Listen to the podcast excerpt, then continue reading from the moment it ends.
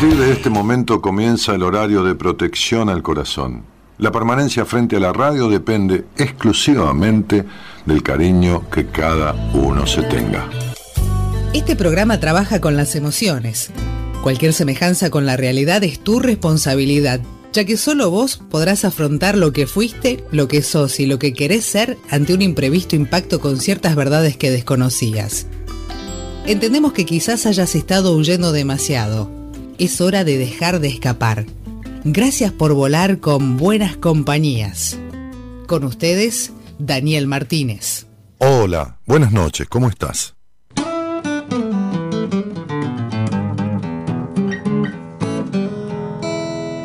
Hola, soy Ariel Roth. Eh, voy a tocar en los últimos 100 metros.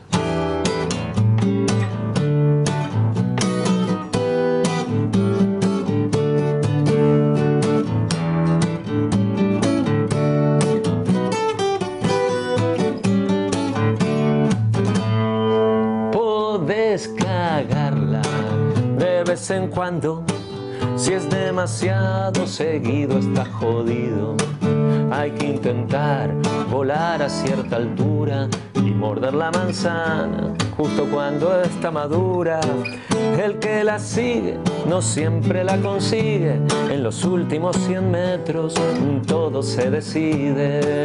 Puedes hacer el mundo a tu medida, borrarte otro planeta si la cosa está jodida.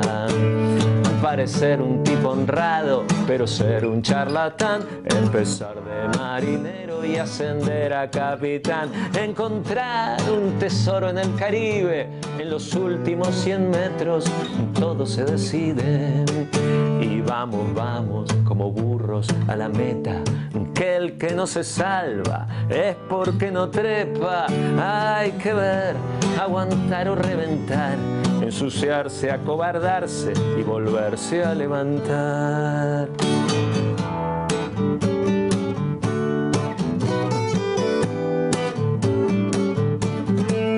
Te iría bien cuidar la dieta, ganar la lotería y ser el nuevo profeta apostar la vida todo nada y estrellarte en una curva que hace tiempo te esperaba. Unos llegan y otros se despiden en los últimos 100 metros, todo se decide. Y hay quien piensa que el que la hace la paga y el que mal empieza siempre mal acaba. Hay quien destroza por completo esa teoría y es un cabrón con suerte hasta el último día. Quien merece lo que recibe en los últimos 100 metros, mm, vamos, vamos como burros a la meta. Que el que no se salva es porque no trepa. Vamos, vamos, vamos, vamos, vamos, vamos, vamos, dice la canción, ¿no? los últimos 100 metros, como decía el otro día, estos últimos 100 metros, ¿no? que parece que uno no llega, que parece que uno, ¿eh? las últimas materias, el sí, el basta ya, todas esas cuestiones que, describen y definen lo que tiene que ver con las decisiones. Ah, muchas veces cuando, cuando tengo alguna entrevista este, y, y le sugiero a alguna persona que va a ser paciente mía, que lea algún libro que está conectado con lo que, con lo que hablamos en la entrevista, como, como preparándose un poco más para el proceso de terapia. A veces es un libro mío, a veces es un libro ajeno, pero la mayoría de las veces las personas que han leído libros míos, la mayoría de ellos me dicen, este, eh, yo leí, eh, yo leí entrevistas, yo le digo, mira, te voy a sugerir un libro que más bien preciso que leas, porque te va a hacer entender un montón de cosas que, que hemos hablado, este, más en profundidad, más en detalle. Entonces me dice, yo leí decisiones, ¿no? Este, digo, precisamente no es decisiones, ¿no? Pero, ¿por qué Decisiones es el libro más vendido mío, ¿no? 16, 17 ediciones, qué sé yo cuántos miles de libros. Y por el título, por el título. Este, porque esto que decía la canción, ¿no? Los últimos 100 metros, cuando uno llega a la meta, hay que encontrar la forma, la treta, el, sistema. Es lo que, lo que describe este, lo actitudinal de uno, ¿no? Que, no es la resiliencia, que no es, no tiene nada que ver, ¿eh? este, sino la actitud.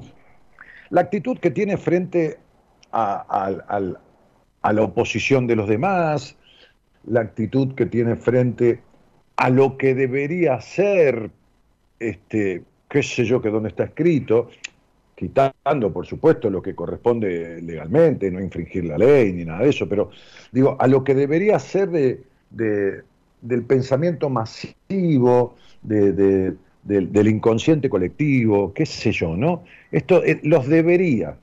Entonces, em, muchas veces yo voy con mi mujer manejando el auto, a veces va ella conduciendo, este, y, y yo le digo, mira, fíjate, ¿no?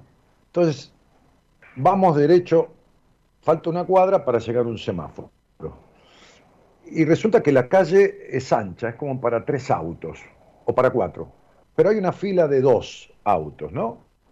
Dos, otro dos atrás, otro dos atrás, otro dos atrás, otro dos atrás.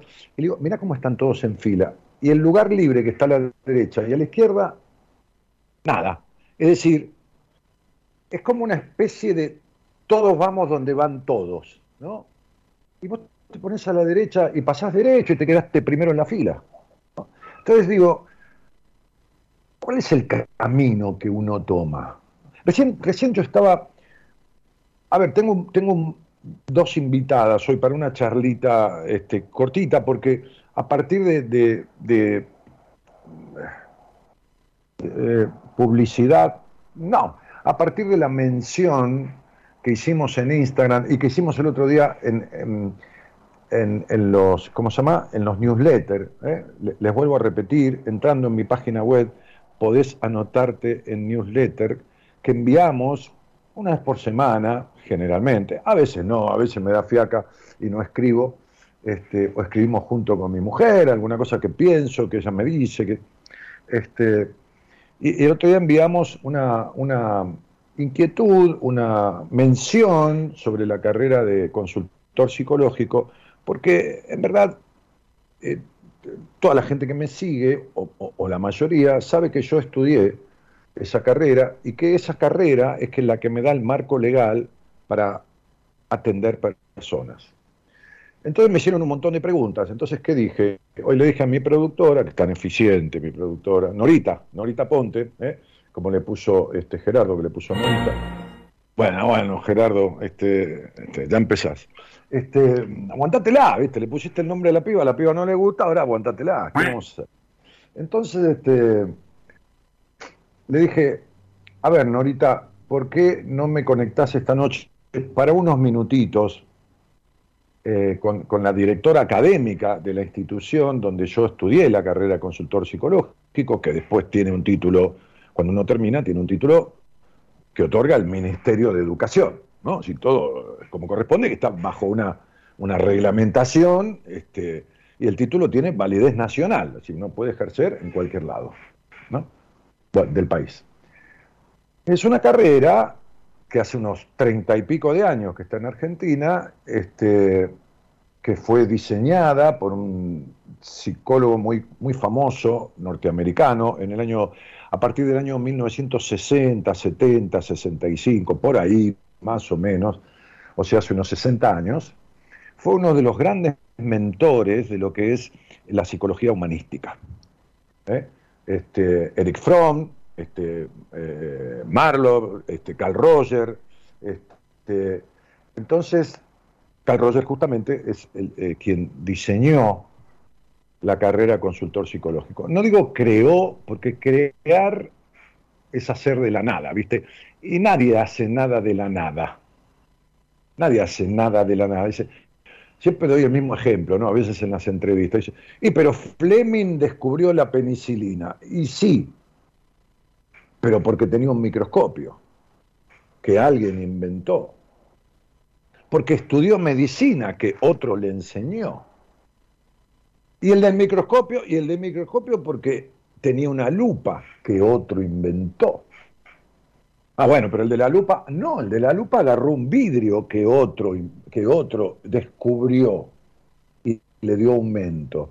Y el del vidrio, y el del vidrio ya no sé, mi amor, el del vidrio vamos a llegar, qué sé yo, este, al huevo y la gallina, o a Dios, o al bim bam, o a Adán, que manejaba un auto, del troncomóvil de los picapiedras, Adán y Eva, que la llevaba con el troncomóvil y tenía un vidrio, vaya a saber. Entonces, digo, pero en definitiva, este, esta carrera, esta carrera de consultor psicológico, que me ha dado tanto...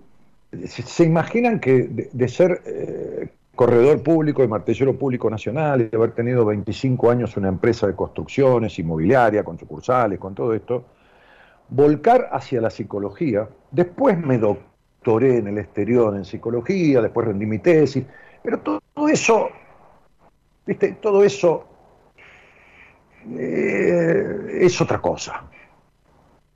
La gran base la, tuve con mi terapia y con la carrera consultor. Miren, hoy, ahora ya les presento a, Gabriela Fasalari y a, em, ¿cómo se llama? Este, esta chica, que no me acuerdo. Este, abran el micrófono, chicas. Ah, sí, abran el micrófono, chicas. Sí, eso, sí.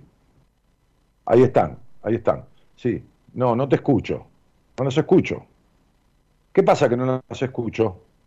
Decime, Gerardo, ¿tengo que sacarme el auricular? No.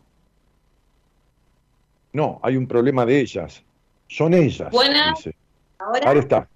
Sí. Hola, Micaela. Buenas noches. Gabriel, Gabriela y Micaela, ¿no? Exactamente. Buenas noches a todo el público, Dani. Bueno, querida. Gabriela es la directora académica de la carrera de consultor psicológico y Micaela es la secretaria administrativa, es la que maneja todo el despelote de los turnos, de las suscripciones, de las adherencias, de la, qué sé yo, todo, todo el kilómetro ese. Bueno, no, quería decir que me hicieron tantas preguntas por el newsletter de la carrera de consultor psicológico, que esto, que el otro, pero que decidí tener una charlita con ella. Después seguimos con el programa y todo lo demás, ¿no? Así que banquen un poquitito, ¿eh? hagan la gamba, banquen un poquitito. Pero estaba leyendo yo ¿A qué me refiero con esto de las decisiones? Estaba leyendo yo, ahora mientras armaba toda la parafernalia de, de, la luz allá, de, esta luz que es una, una, ¿cómo se llama? Una lámpara de sal, ¿vieron? Que tengo acá, que me da, me da un colorcito.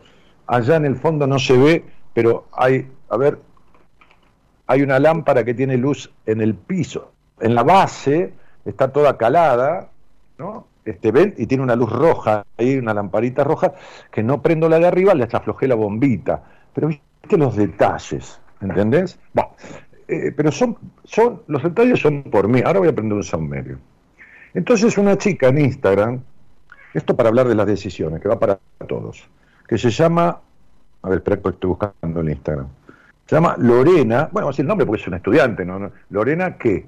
¿Qué, qué quién estudia consultoría psicológica? A ver. Lorena Lorena, ¿qué más? Lorena Rodríguez. Rodríguez, muy bien, muy bien. Muy bien, está al tanto la directora, está al tanto.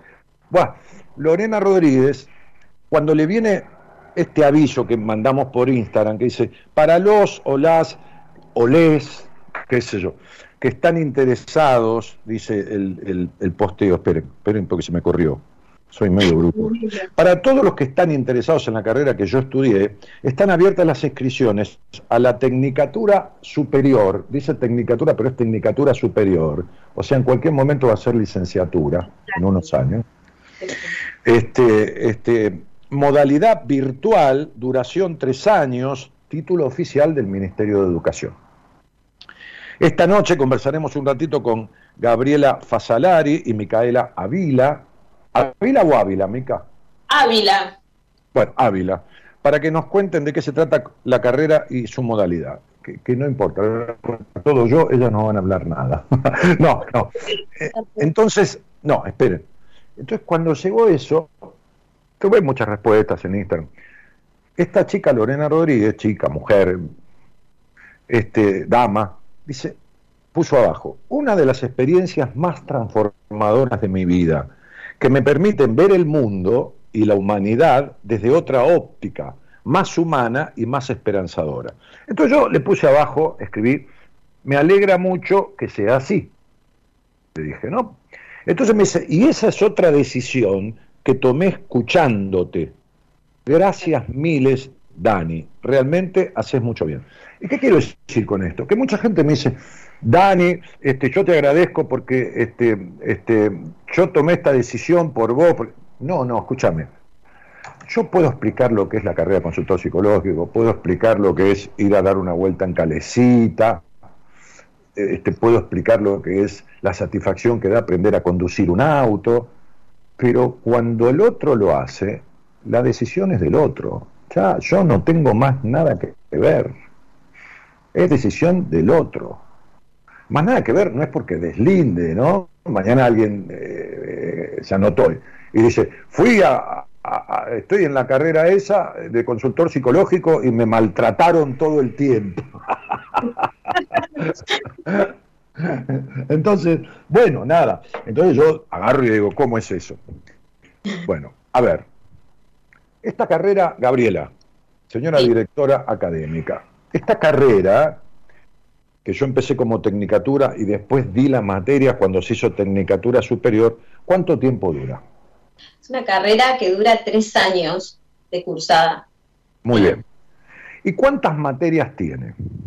Tiene 36 materias, de las cuales 24 son eh, eh, curriculares, o sea, presenciales de manera virtual ahora, nosotros lo estamos haciendo, y 12 son materias prácticas, ¿sí? prácticas de la aplicación de todo el proceso de convertirse en un counselor. Claro, muy bien. Esto de que el tercio de las materias sea práctica, te pregunto porque la carrera tiene una forma y las instituciones educativas que la dan tienen cierta eh, eh, posibilidad de tener un programa que no es exactamente el mismo, ¿de acuerdo?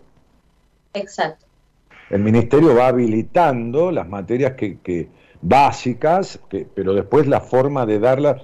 ¿Es habitual que haya un tercio de las materias de origen práctico para, para ejercitar o no es tan común en, los lugares que se estudia esta carrera? Mira, según lo, que yo conozco de otras instituciones, la verdad es que no. Usualmente se hacen posgrados para esto o, o se hacen como diplomaturas. Bueno, yo lo sé una de las cosas que, hacemos mucho hincapié es que estas materias prácticas hacen más vivencial la carrera desde el principio, de la, desde el principio de la cursada. Yo lo, he, lo, he, lo he vivido. Este, che, ¿Eduardo es profesor ahí todavía? No.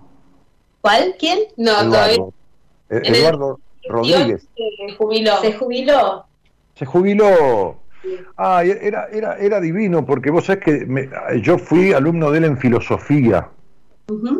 Y era un personaje, porque en, la materia el tipo por ahí nos hablaba de Nietzsche y traía un muñeco, un títere, que era igual a Nietzsche, pero en títere, ¿no? Este, y él hacía ventriloquía, o sea, él lo sentaba en la, en, la, o, lo, lo, ponía sentado en el escritorio y manejaba el muñeco como un ventríloco, y lo hacía hablar a Nietzsche. ¿viste? Nietzsche era medio. Decía, ¿quiénes son todos estos? Le decía. Él decía, son, son, alumnos, maestro. Dice, sí, pero, pero, pero ¿qué quieren acá? ¿no? Entonces hacía toda una cosa, lo mismo con Aristóteles, ¿no? Muñecos que, referían a.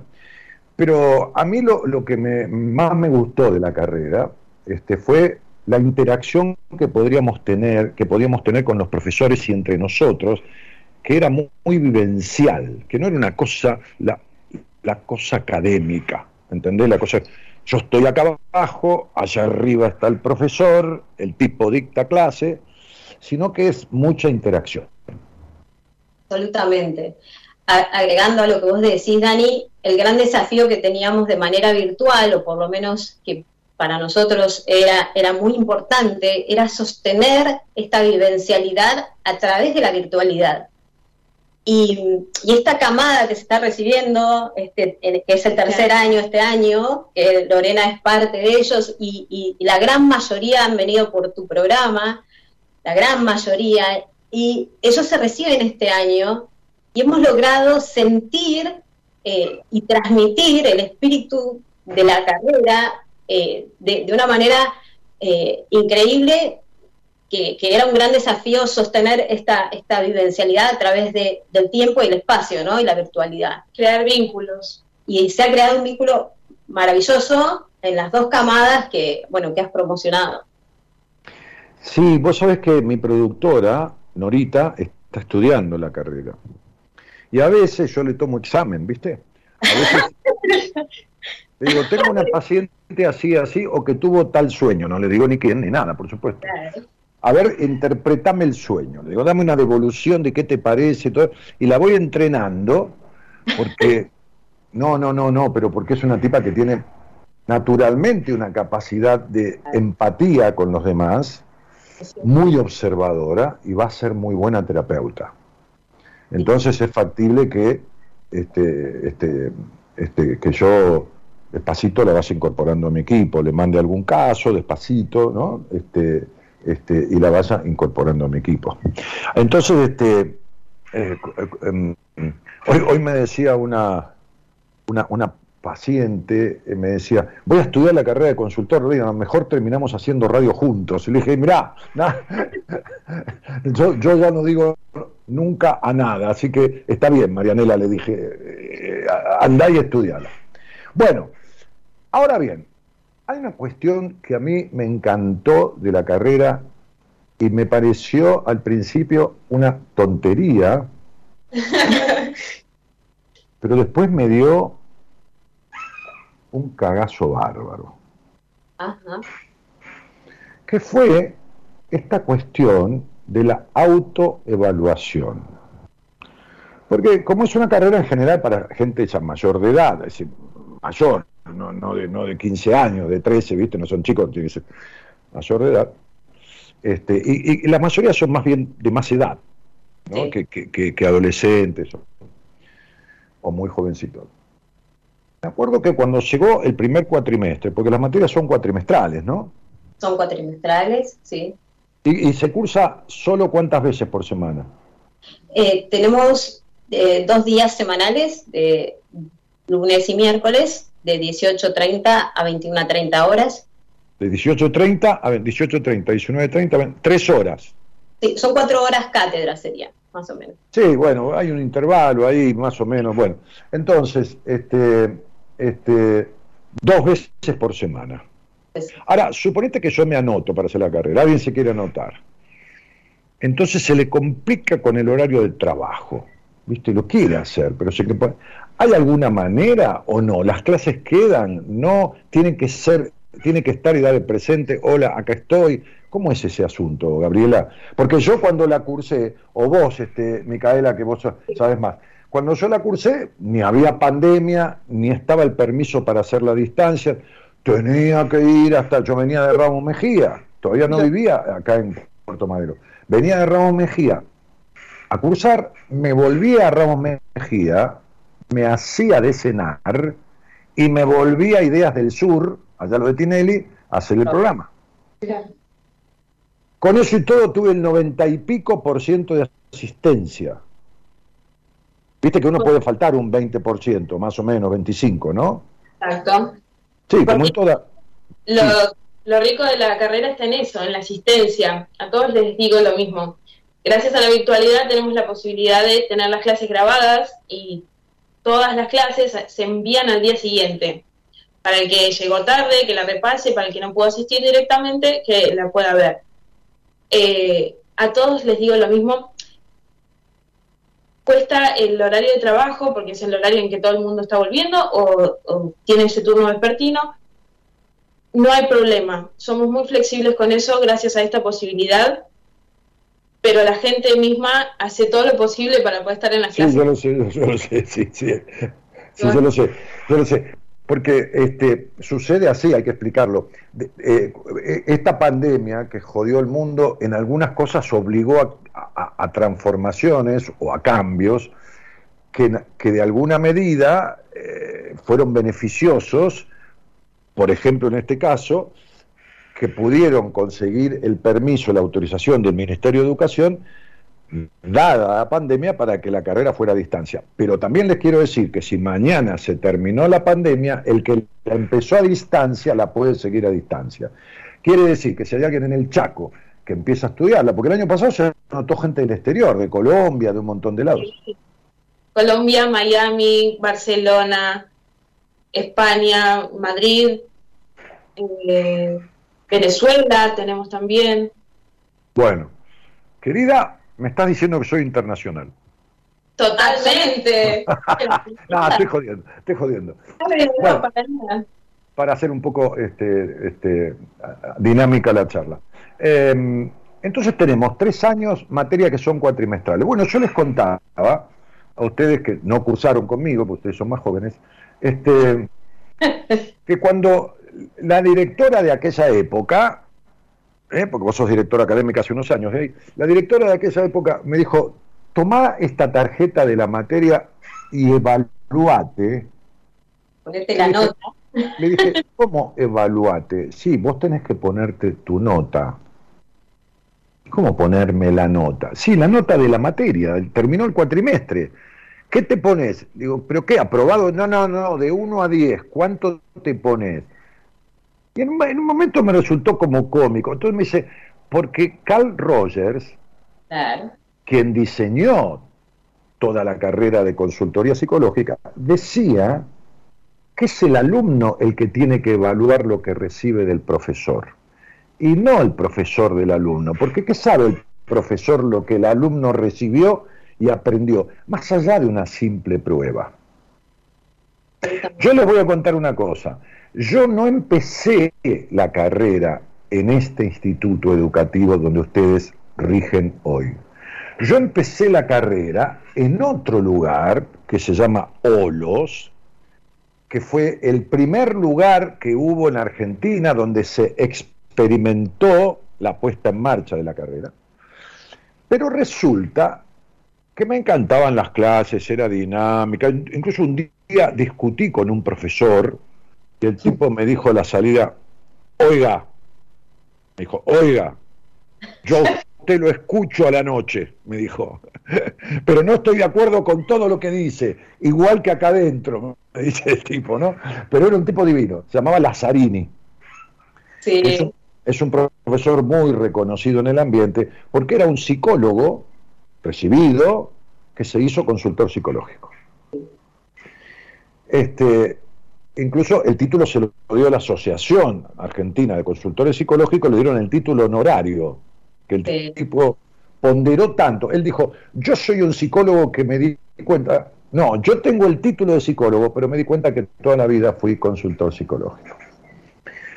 Entonces, este, este, yo empecé ahí la carrera, pero resulta que era bastante dinámica también ahí, en Olos Capital,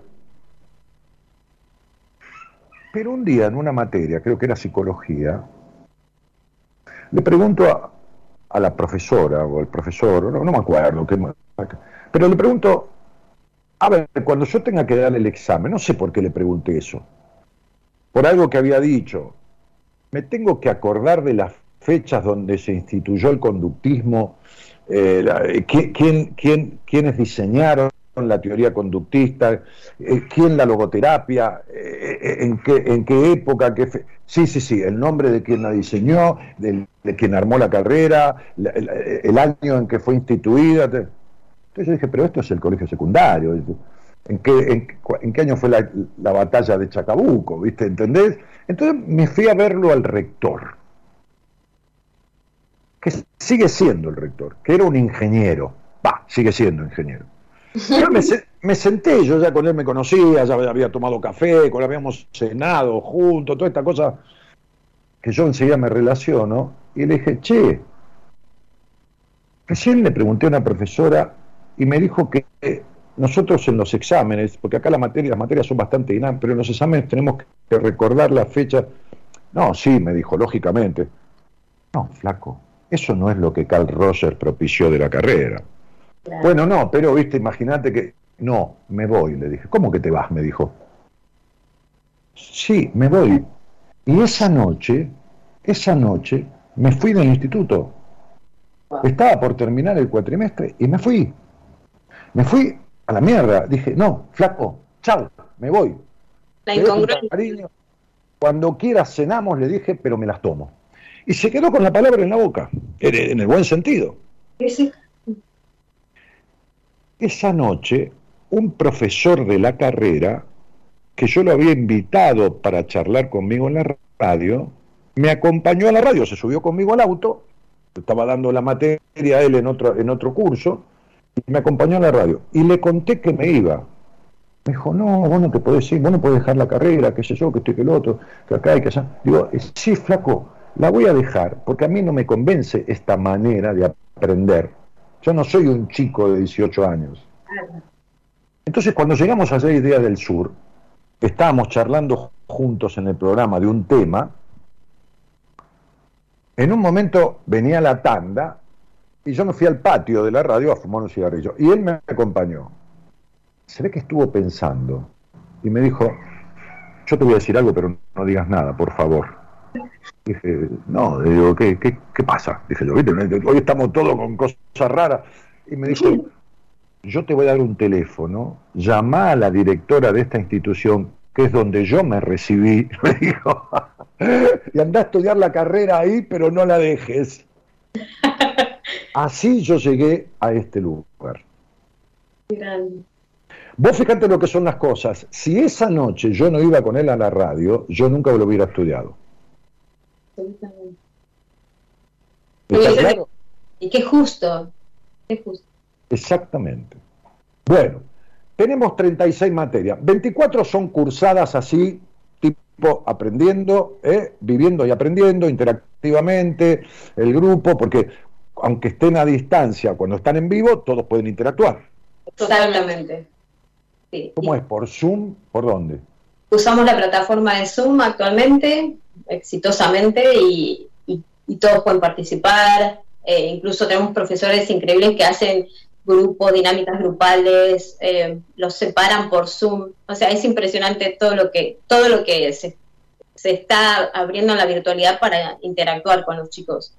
Muy, bien. Y cuando llega el cuatrimestre, porque la gente va a decir, pero pará, si me pongo la nota, me pongo todo un 10. Mirá, había pasado un mes y la directora de ese momento me dijo, Daniel, me tenés que dar tu nota. Yo no podía calificarme en el cuatrimestre.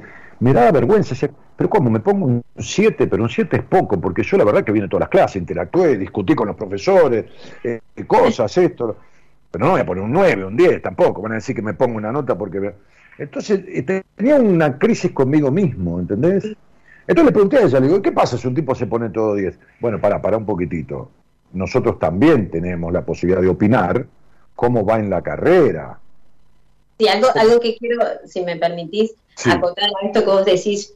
Lo maravilloso de, de, de Carl Roger es que el sistema de autodirección en el aprendizaje, ¿no? Él, habla de, una cosa es el aprendizaje intelectual, lo que vos decías, ¿por qué tengo que aprender una fecha, un lugar y todo esto? Que no es lo, que, lo que transmitimos todo el tiempo, es el aprendizaje significativo.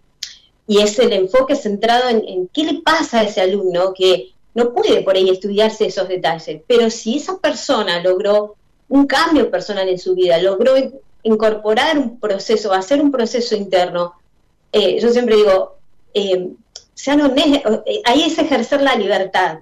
Esto que están, como vos decís, ¿no? la decisión de ejercer la propia libertad. Y es un gran conflicto para los chicos, los alumnos, porque es, como, ¿y ahora qué hago? Si no tengo la mirada de la afuera o del profe o la regla, y, y a la vez ejercer esta libertad los enfrenta a ellos mismos y yo siempre les digo, bueno, es eh, solamente ustedes saben su compromiso, solamente ustedes saben cuánto hicieron para llegar a las clases, para estar, para entregar los trabajos, para aprender. eh, y, si lograron transformar algún área de su vida, incorporar algún conocimiento a, su forma de ser.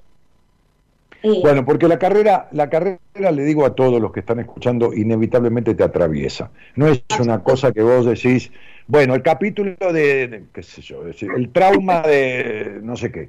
No, no, no. Bueno, personalidad normal, personalidad normal. Bueno, resulta que la persona, sí, eso lo vas a leer, porque Micaela, de cada materia, a todas las personas que se suscriben le van los apuntes, ¿no?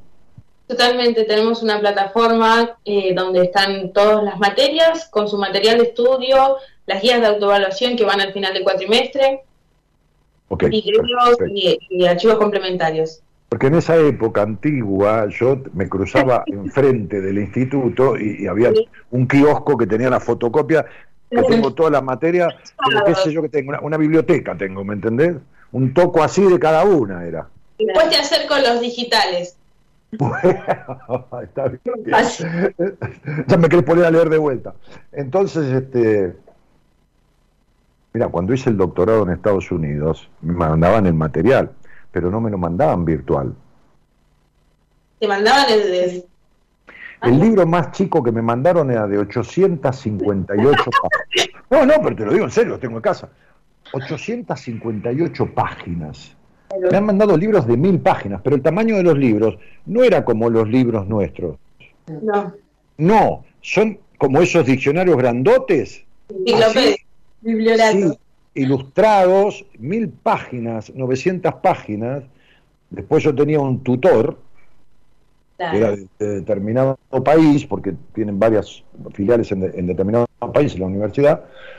Eh, mi tesis la corrigió uno de Alemania, de habla hispana, por supuesto, pero vivía en Alemania. Este, y, y, yo tenía que hacer un trabajo sobre un libro de 35 a 40 páginas. ¿Te imaginas que tenía que entrar a leer? nada que ver, por supuesto, con la carrera de consultor psicológico, si no vamos a confundir. Igual es otra cosa, pero bien. Chicas, escúchenme, ¿hay un curso de ingreso que consta de dos clases o de tres? En realidad lo vamos a hacer de dos clases, ¿sí? El, curso de ingreso está dividido en cuatro eh, y, y explica, explicamos ahí, este curso de ingreso es como esencial y los invitamos a participar porque, bueno, todo aquel que venga de tu parte eh, lo va a tener de manera gratuita. ¿sí? porque igual que el año pasado, no vamos a cambiar las normas, ¿no? El año pasado, el que venía de parte de buenas compañías no pagaba el curso de ingreso, que tiene un valor para la gente de afuera, tres mil pesos, tres mil quinientos, cuatro mil, ¿cuánto vale? De tres mil quinientos. Tres mil quinientos. Entonces, si, si vos te anotás y decís, che, yo escuché la conversación con Dani, quiero saber las bases de la carrera, mándenme que esto, que lo otro, el curso ese de ingreso no lo va a pagar. Ese curso lo ayorna uno de qué se trata la carrera, cómo es, cómo no es, y se puede ir después si quiere, no lo compromete a nada. Exactamente, la idea es eso, ¿no? Que, que nos, nos, pasaba antes de tener esto, que es un gran filtro y, un gran, y algo de gran valor para alguien que se anota en una carrera y no sabe todo el contenido o con qué se va a encontrar. Bueno, es, esto es, este curso es precisamente para eso, para que la persona pueda decir, ok, es como un compendio de la carrera en intensivo y decir, bueno, contiene todo esto, me sirve para esto, resueno con esta carrera, es lo que quiero para mí, ok, me quedo y me inscribo. Y si no, me sirve también para la vida, porque se llama el curso Aprender a Ayudar para darte herramientas a acompañar a otros, ¿no? Perfecto, perfecto. Mica, decime, eh, yo, yo mandé, hoy, hoy mi productora mandó por Instagram todo, todo el detalle, pero eh, la mejor manera es conectarse con ustedes, a través del Instagram o de un teléfono. Totalmente. La mejor manera de conectarse es a través de WhatsApp. No sé si ah, tiene el número por ahí, te lo digo. Sí, decímelo. Más 54 para los que están en el exterior, por las dudas. 54911. Exacto. 2701 1419. Bueno, entonces ahora eh, Norita Ponte, mi productora, lo va a poner ahí en, la pantalla de la producción. Buenísimo. Norita, escribime, escribime, si me estás escribiendo, escribime a mi celular oficial, al privado, no, no, al de paciente, porque me está sonando el de paciente y me debes estar escribiendo vos Ahí, cambiamos, cambiamos de vuelta. ¿Viste? El lunes lo hicimos por el otro lado, ahora lo hacemos por acá. Bien. Eh, a ver si me está escribiendo. WhatsApp? Sí, me está escribiendo. Espera, espera. Ahí les vamos a informar acerca de la carrera. Dejé el número fijado en el chat, dice. Sí, buenísimo. Y acá me dice Micaela Ávila. Bien. Porque yo decía, eh, te iba a nombrar y no, no me salía el nombre ya me había, ya estaba pendiente. Bueno, ¿sabes qué pasa? Lo hace de chupamedias porque quiere ser de mi equipo cuando se reciba. Entonces, viste, está de- Olvidate. No, no lo hace por, por el sueldo ni por nada, lo hace así de, ay, quiero hacer mérito. Buah, entonces, este, a ver, Mica, todo eso lo manejas vos. Sí, lo manejamos nosotros. Vos porque sos la secretaria administrativa. Exactamente, sí. las inscripciones, todo. Entonces vos contestás los chats, vos mandás el material, de, bueno, la- las clases van a ser tal día, vos mandás las clases eh, grabadas una vez que se, Sí, se es. Si alguien Total, se- sí, me encargo de vos, todo. vos mandás los apuntes, Los apuntes se cargan en la plataforma automáticamente. A los que van a participar del curso de ingreso se les envía el material por mail una vez que están inscriptos. muy bien. Y después la si esta piba hace todo eso, ¿vos qué haces, Gabriela? No haces nada. ¿Qué haces? es la directora. No. Claro. ¿qué, ma- qué materias das? das? Das tres o cuatro materias, ¿no? ¿Cómo? Gabriela, ¿das tres o cuatro materias, digo? Sí, doy- suelo dar generalmente en cada curso, tengo eh, dos una materia, eh, generalmente doy todas las materias rogerianas de la carrera y, y bueno, y trato de transmitir más que nada lo, hacer la parte vivencial de, de qué hace un counselor, ¿no? La esencia, la esencia de la cuestión. Bueno, muy bien. Entonces, un consultor psicológico, de acuerdo a la disposición legal que autorizó la carrera en Argentina, es un profesional del área psicológica Sí, autorizado a atender personas sanas en conflicto. Es decir, que un tipo está loco, no puede atenderlo. Hay, hay cuestiones que no puede atender porque no alcance, no tiene alcance la, la ley, es más Claro. para un psiquiatra o es más para otro tipo de profesional. Lo que hago yo dentro de la psicología y el tipo de personas que atiendo, ya sea al aire o en privado, es el tipo de personas que un consultor psicológico o counselor, como se dice en Estados Unidos o en Inglaterra, carrera también difundida en España y en Italia, sí. este, es lo que un consultor psicológico puede legalmente atender. Personas sanas en conflicto, que la separación, que el miedo a esto, que lo otro, que no puedo dar la materia, que me cuesta eh, estudiar, que me, me cuesta separarme. Todo, todo lo que tiene que, todo lo que tiene que ver con la vida de uno cotidiana, que estoy enojado con mi papá porque cuando yo era chico, todo, todo eso, todo. Todo Sí, lo algo- que me gusta a mí contarles, aparte de, que, de todo lo que podemos trabajar con, eh, transitar a la- acompañando a personas en diferentes estados de crisis emocional, es todo el área de desarrollo personal Sí, claro, por supuesto. acompañar. Eh, esa es una gama enorme. eh, De acuerdo. grupal, trabajar dinámicas de grupo, o sea, hacer talleres, eh, los habilita, el, el título oficial los habilita para poder ejercer libremente. eh, En, esa- Bueno. en esos ámbitos. ah, Che, este, bueno, Mica, y también, también te pueden escribir al Instagram, alguien de- está en Instagram ahora, ¿te puede escribir? Sí, sí, estamos atendiendo los mensajes de Instagram también, eh, que nos comunicamos y enviamos información por ese medio. ¿Y cuál es el Instagram? Arroba Instituto Counseling guion bajo.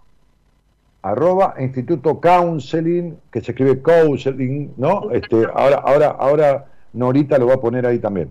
Instituto Counseling, guion bajo. Arroba Instituto Counseling, guion bajo. Bueno, chicas, nada más. Después, bueno, hay, hay como cualquier carrera eh, eh, en una institución privada, porque esto no es del Estado, tiene una, cuota mensual y una matrícula de inscripción. Lo, lo que sí les ofrezco a mis oyentes es que este curso de ingreso lo van a hacer sin cargo, gratuitamente. Que les va a servir, qué sé yo, siempre les va a servir, hagan la carrera o no, y no van a tener que pagar nada. Y les va a servir para interiorizarse más aún de todo esto. ¿Alguna otra cosa que, que, te- que yo me olvidé? Completo, Dani. Están todos invitados. Agradecerte, como siempre, por Igualmente. el espacio, por, por la promoción, por ser el apoyo de todos. Gracias. Bueno, como siempre digo, el conocimiento se comparte y las cosas que uno este, disfrutó en la vida, como hacemos con mis amigos. Che, Coco, sí, mirá, me comí unos fideos espectaculares en tal lugar de Buenos Aires.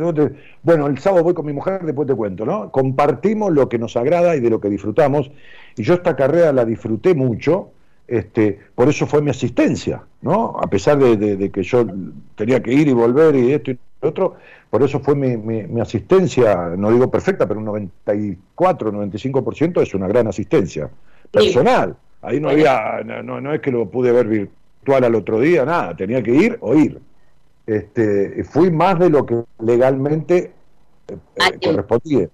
Claro, yo podría haber faltado un 20%, un 25%. Claro. Bueno, chicas, Gracias, Daniel. Gracias de corazón. Un placer. Un vamos beso gracias. Este, este, te manda saludos eh, mi mujer, Gabriela, que, que grande para ella. Gracias, Gaby, por tanto. esa, es una, esa, esa- esa sí que es una gran counselor también. Mamita querida, lo que es esa mujer. También. Absolutamente. Gracias. Chao. Adiós. Chao a todos. Chao. Bueno, listo. Es lo que hago año tras año, este, que a veces lo hacía eh, personalmente. No me acuerdo que hace años y años atrás, este, eh, yo invitaba a la gente de Buenos Aires, porque había que ir a cursar la carrera, a un salón, a un teatro eh, que, que, el instituto, que la institución educativa este, proveía, y les daba una charla sobre la carrera con la directora de la carrera, como en este caso sería Gabriela, y les daba una charla. Pero ahora es diferente, porque puede alguien de Jujuy, o alguien de Ushuaia, o alguien de Venezuela, o alguien de Uruguay, o alguien de cualquier lado, hacer la carrera con ellas, con ellas y con todo el cuerpo de profesores, por supuesto. ¿eh?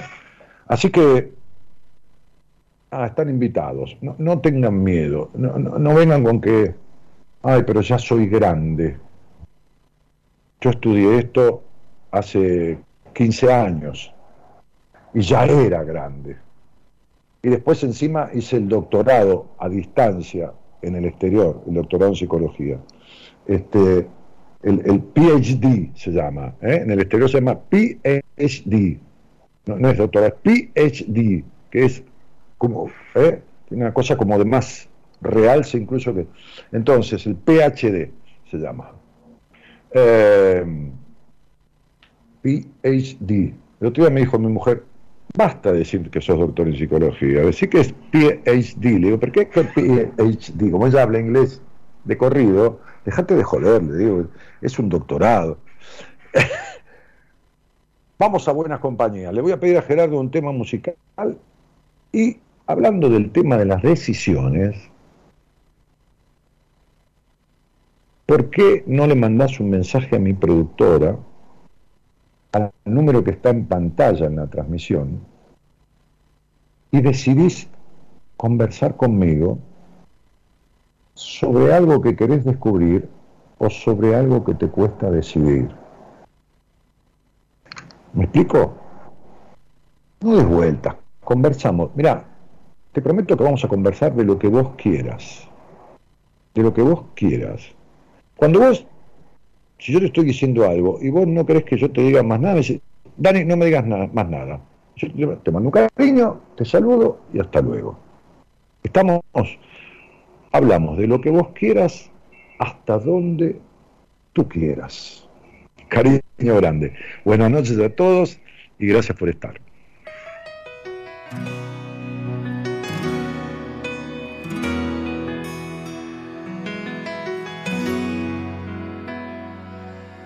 Camino sin salida, un amor que ya se va, una herida siempre abierta que no deja de sangrar.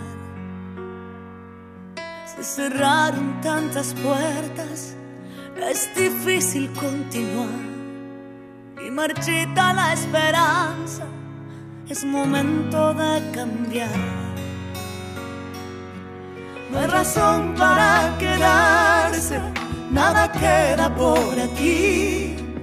Es mejor cambiar el rumbo, ya no quiero vivir así. Llegó la hora de cambiarlo todo, dejar atrás lo que no pudo ser, llenar el alma de ilusiones nuevas, cambiar el aire para después, perder el miedo a lo desconocido, uno y mantener la fe.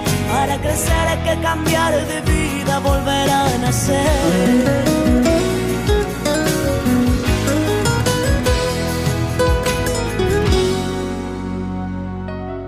No he dejado de intentarlo, pero pienso que esta vez he luchado hasta el cansancio y me cuesta estar de pie.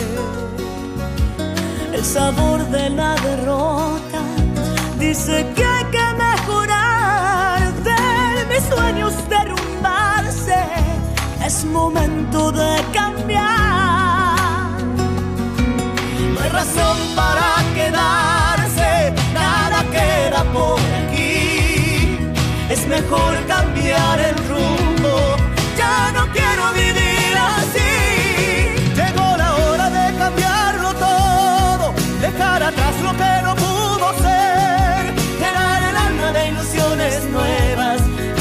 cambiar el aire para después, perder el miedo a lo desconocido, confiar en uno y mantener la fe. Para crecer hay que cambiar de vida, volver a nacer. Llegó la hora de cambiarlo todo, dejar atrás lo que no pudo ser, llenar el alma de ilusiones nuevas, cambiar el aire para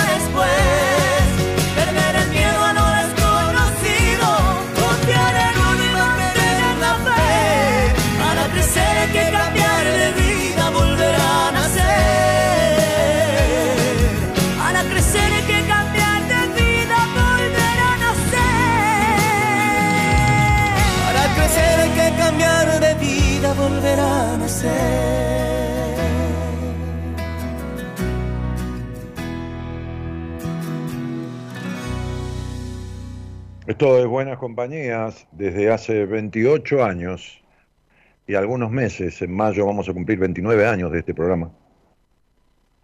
Eh, que no es poca cosa haberse sostenido al aire 29 años en conjunto, porque este programa se sostuvo a través de las personas que lo escuchan y lo sostuvieron, que es la audiencia, porque es un programa totalmente interactivo.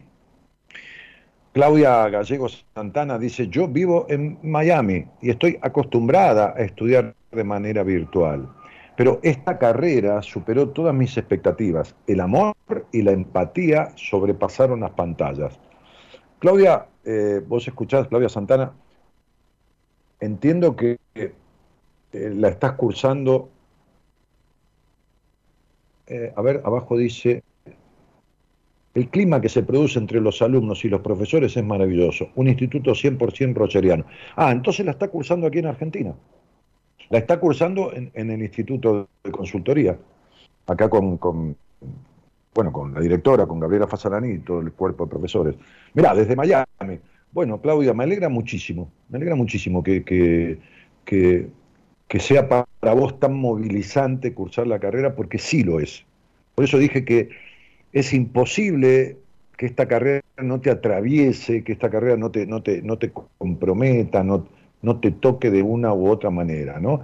Uno va haciendo la carrera y va haciendo un proceso personal. Este, bueno, eh, así que bueno, gracias por la confianza, eh, fundamentalmente, y a ver, ¿qué me pasa acá que no puedo con la, con la transmisión, con los comentarios? Eh, bueno, tengo un llamado. Así que si tengo un llamado, voy a ir a él. Hola, buenas noches. Hola, buenas noches, Dani. ¿Qué tal? ¿Cómo estás, querido? Bien, ¿vos? Bien. ¿De dónde eres? Soy de Victoria, San Fernando. Ah, lindo Victoria, conozco por ahí. Este, ¿y, y con quién vivís ahí? Actualmente estoy solo, viví con mi hermana durante seis años y bueno, ahora hace un mes que estoy solo. Porque tu hermana se fue, se casó, se pelearon, ¿qué pasó? Eh, se, se mudó a un departamento. Estábamos Ah, acá en la casa de que es de familia, digamos. Ah, la casa paterna, materna. Eh, paterna al lado de mis abuelos, claro, mis viejos viven acá cerquita. Ah, tus padres, eh, ustedes vivían con sus padres, no es de chusma, eh, es para entender. Tu- no, ustedes por vivían- supuesto. tu- tu pa- ustedes vivían con sus padres y los abuelos quizás se fueron o, o fallecieron y, tu- y tus padres les dieron esa casa para que vivan ustedes. Exactamente, algo así. Primero vivió mi hermana, yo a los Sí. veinte y pico, bueno, me vine para acá con ellos. Claro, los viejos dijeron, tómensela, no los bancamos más. Chao, loco, dijeron. ponele, ponele, pero bueno, conmigo Ponele, no es el caso. Me, gustaría reírme y decirte, tenés razón y creo que hubiera sido bueno, pero bueno, conmigo pero- no es el caso. Bueno, está bien. Este, Tomasito, decime, querido. Este, Lo ¿cuánto digo porque que- lamentablemente me bancan demasiado. eh, pero a- ahora lo vemos. Decime, Sí, sí. eh, ¿cuánto hace que, que nos conocemos, que escuchas esto, qué sé yo? Bueno, mira, en más o menos 2017, no recuerdo bien, pero bueno, supongamos que 2017, 2018. Eh, escucho tu programa y bueno, nosotros tuvimos una entrevista hace dos años, al principio de la pandemia. Ajá, muy bien. Y decime una cosa, eh, ¿ya vivías allí hace dos años? Sí. Ok. Eh, ¿Qué estás haciendo de tu vida, Tomás?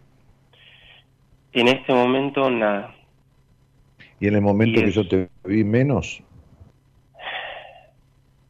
Por ahí está, mm, bueno, sí, mejor o peor es una mentira. Por lo menos hacía algo, pero ahora estoy cada vez peor. Y me angustia. Claro, pero en aquel momento, Tomás, yo hablamos de, esta cuestión de, de lo aniñado, de la soledad interna, de, de- la falta de libertad, de los enojos de papá, de la falta de confianza en vos mismo, del dar vueltas, del cipero, de esto, de lo otro. Pero también hablamos de que vos tenías que sentarte con alguien de verdad y hacer un proceso en terapia de verdad porque los años siguen pasando, tenés 28 años y vos estás todavía entre San Juan y Mendoza. Sí, totalmente, Ajá. Bien, totalmente. bien. Y entonces, mi, mi querido muchacho, Sentí la, ne- la necesidad de hablarlo en vivo, creo que era más arriesgado que, que escribirte porque confío mucho en vos y bueno, te quería contar más o menos lo que lo que anduvo pasando este tiempo, ¿no? Eh, escucho. bueno, hice un proceso, bueno, yo venía de un proceso en terapia de cinco años que, que hablamos. Este, yo me acuerdo, yo me acuerdo. Exact- exactamente. Después de eso, bueno, vos me, me escribiste, obviamente, lo, lo que me, lo que comentaste recién. Sí, algunas otras cosas, pero bueno, dale. Sí, sí. Y bueno, este, estuve con un psicólogo que me derivó eh, a un centro de ese momento. Bueno, yo económicamente, eh, digamos que no me bancan mis padres y me derivó a un centro que ahí estuve haciendo este terapia durante todo el año. Este tenía una fecha límite y bueno, eso se terminó. Y sentí que con ambos, primero con uno y después con otro, eh, me mantuve en la misma, en la misma que siempre. Entonces, bueno, directamente fui a una, a una psiquiatra. con el, por, supuesto con el consentimiento ¿no? de la última psicóloga. Y bueno, estamos tratando esto de, de la depresión. Y bueno, el año pasado eh, fui un reumatólogo por el tema de, de la fibromialgia. La fibromialgia. Que bueno, que digamos que tanto la, digamos, bueno, la fibromialgia yo en ese momento no, no sabía que la tenía, obviamente tenía todos los síntomas, pero así entre comillas, eh, ponerle un nombre a la cuestión, no, no sabía que, que tenía eso, lo sospechaba. Y bueno, desde ahí en adelante eh, es como que me siento aquietado completamente. O sea, que la, la ¿cómo se llama? Eh, la enfermedad te sirvió como justificativo para seguir igual que siempre. Sí. Sí. O sea, vivís en la, en la mentira de justificarte tu inacción. ¿Se entiende? Sí, lo entiendo. Claro. En aquel momento yo te dije, hay algo que va a producir, creo que te dije esto, a ver, porque te imaginas, querido Tomás, que yo veo 6, 7, 5, 8 personas nuevas todas las semanas, que luego alguien se queda en terapia conmigo, alguien simplemente viene por descubrir tal cosa y alguien se va a su terapia con lo que yo le digo y lo trabaja, o alguien se queda con cualquiera de, de, de los 10 o 11 miembros, 12 miembros de mi equipo. Porque yo le sugiero a alguien, pues me, lo pide, dice, no, Daniel, yo quiero hacer algo con alguien de tu equipo, qué sé yo, porque el caso no es para mí, lo derivo, bueno, fenómeno. Ahora bien, este, yo te había dicho, si mal no recuerdo, que más allá de hacer terapia, lo que tenías que hacer fundamentalmente era trabajar. Lo sé. ¿Te acordás de eso? Sí, perfectamente. No hay día que no recuerde no solo de eso, sino de que fue lo que siempre sufrí, ¿no? ¿Lo que siempre sufriste de qué? De no, no sé, de ese miedo a, a salir afuera. Llamarle a trabajar y, bueno, otras cosas también, ¿no? Pero bueno, fundamentalmente ganar Trabajar, vincularte, etcétera, etcétera, etcétera. Sí. Sí. Ahora bien, habíamos visto esto.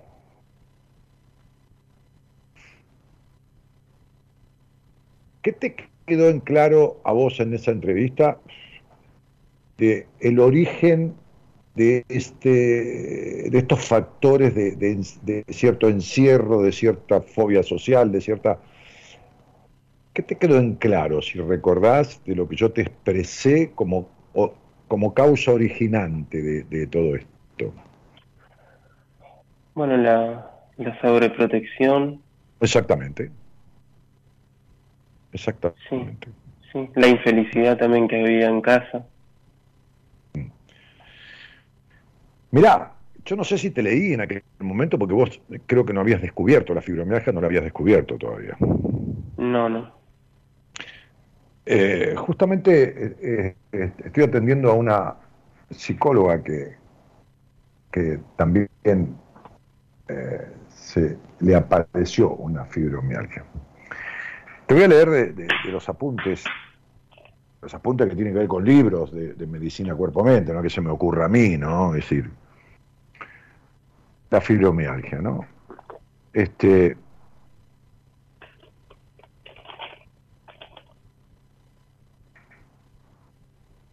Dice, conflicto de desvalorización, conflicto de contacto impuesto.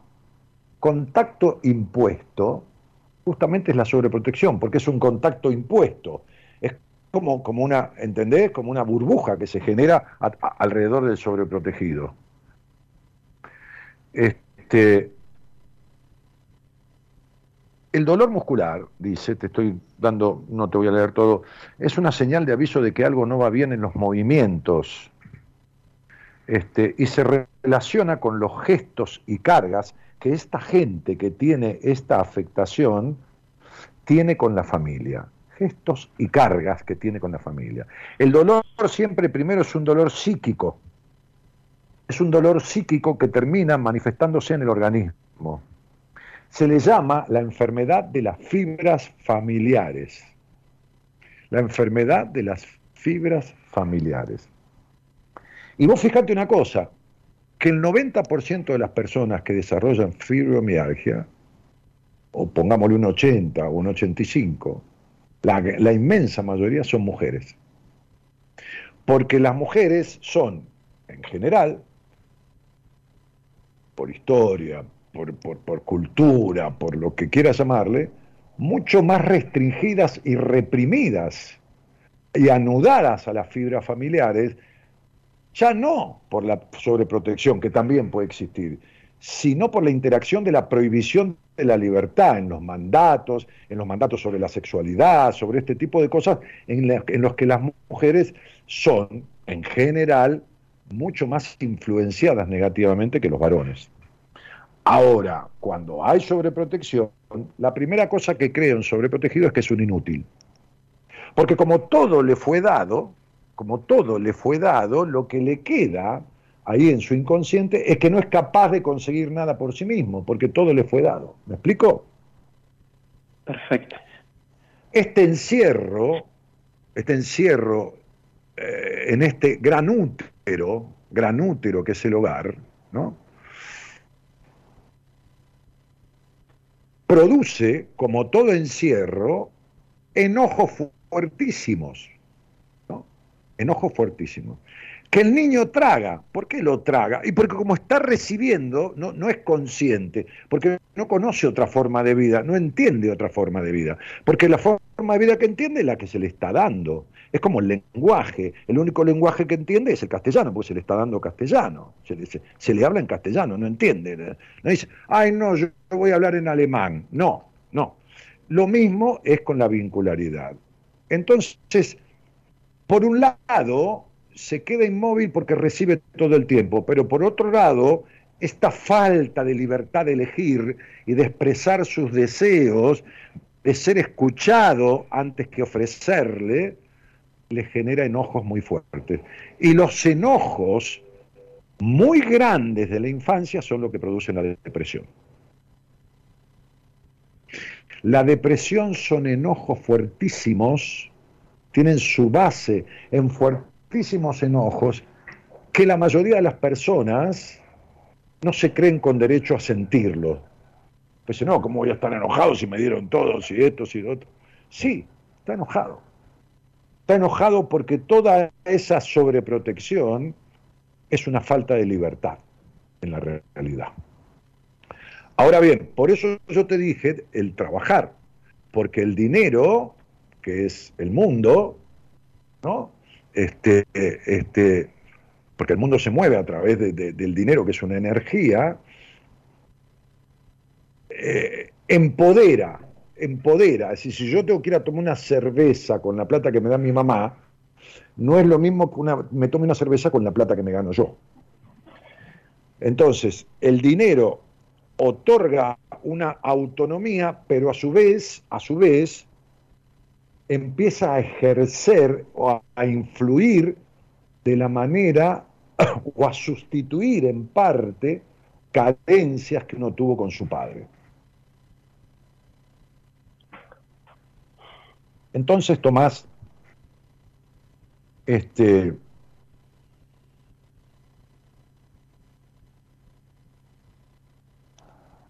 en la fibromialgia hay una conjunción muy loca se trata de personas que tienen una dualidad muy fuerte. Es decir, que por un lado quieren ayudar a alguien y ese alguien a la vez les amarga la vida. Es decir, quieren ayudar a alguien con quien están enojados.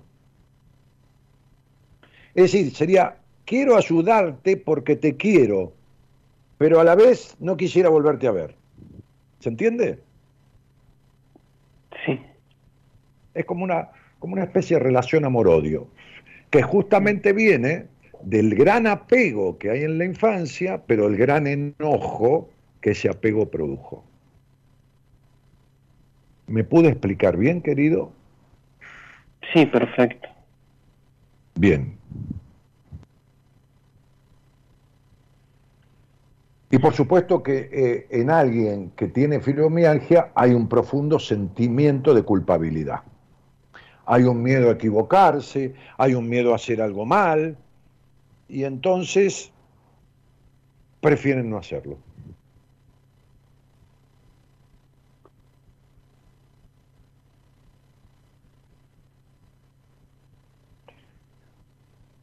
Así que Tomás, mientras vos estás tomando medicación. Sí.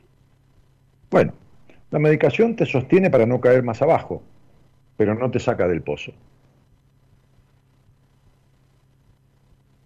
La medicación te sostiene para no caer más abajo, pero no te saca del pozo.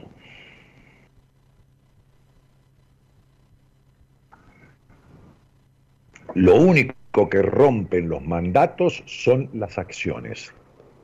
Solo la acción rompe el mandato. ¿eh? El gran ejemplo de aquel viejo maestro que era mi psicoterapeuta, al primero que acudí cuando yo estaba encerrado mentalmente con ataques de pánico y fobias y todo esto, ¿no? Que por supuesto yo iba a laburar y todo, con mi pánico y todo, iba a trabajar porque desde los 18 años que laburé. Pero me dijo un día, tómese un barco y váyase una semana solo en un camarote. Y yo le dije, ¿con ataques de pánico? Sí, me dijo, porque hemos hablado mucho de los miedos, pero los miedos hay que pelearlos. ¿Cómo? Con la acción, porque solo la acción rompe el mandato. Mientras vos te refugies en medicación, que está bien que la tomes, pero no haya acción, esto cada vez va a ser peor. Y así lo siento. Bueno, perfecto. Entonces,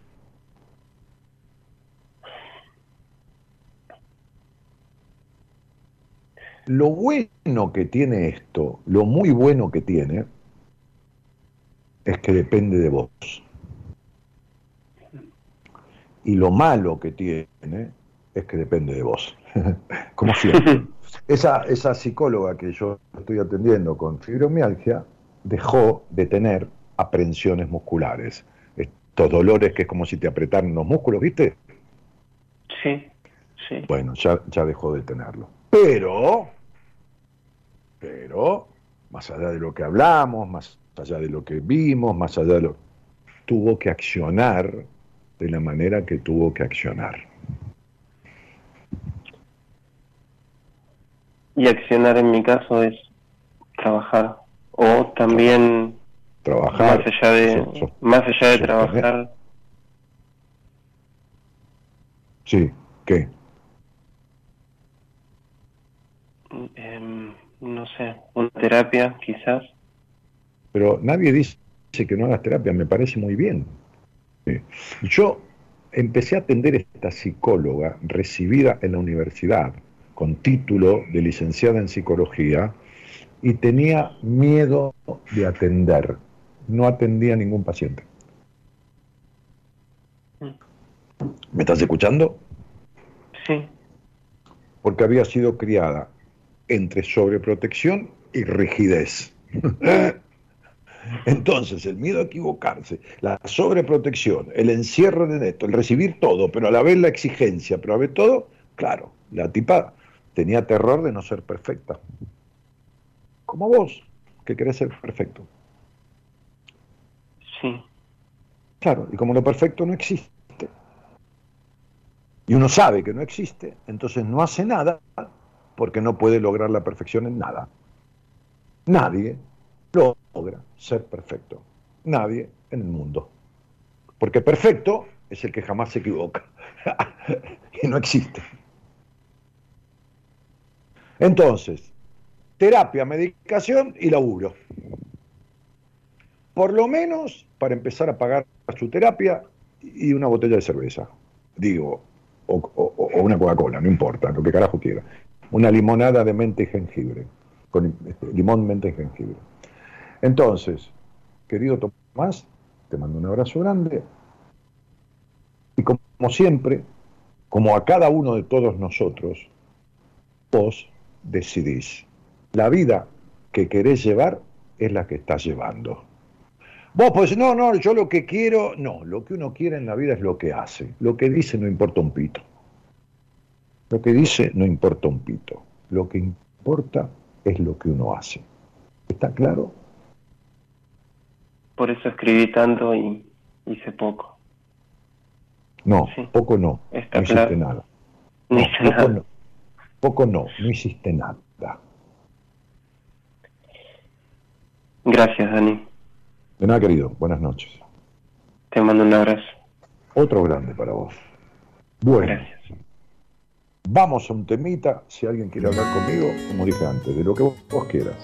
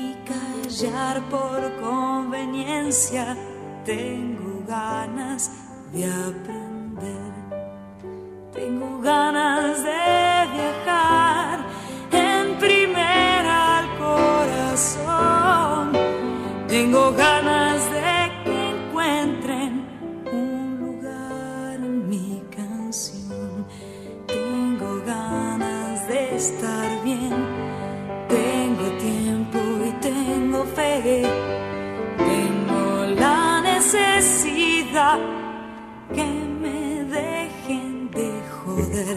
Tengo ganas de estar bien, tengo tiempo y tengo fe. Tengo la necesidad que nos dejen de joder.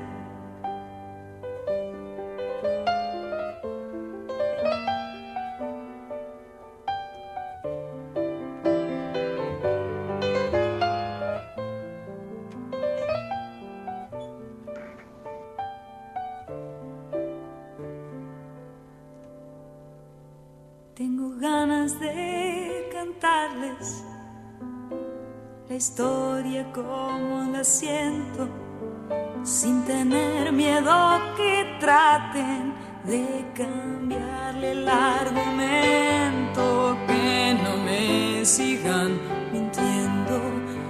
Yo también quiero saber. Tengo ganas de crecer y ver creer.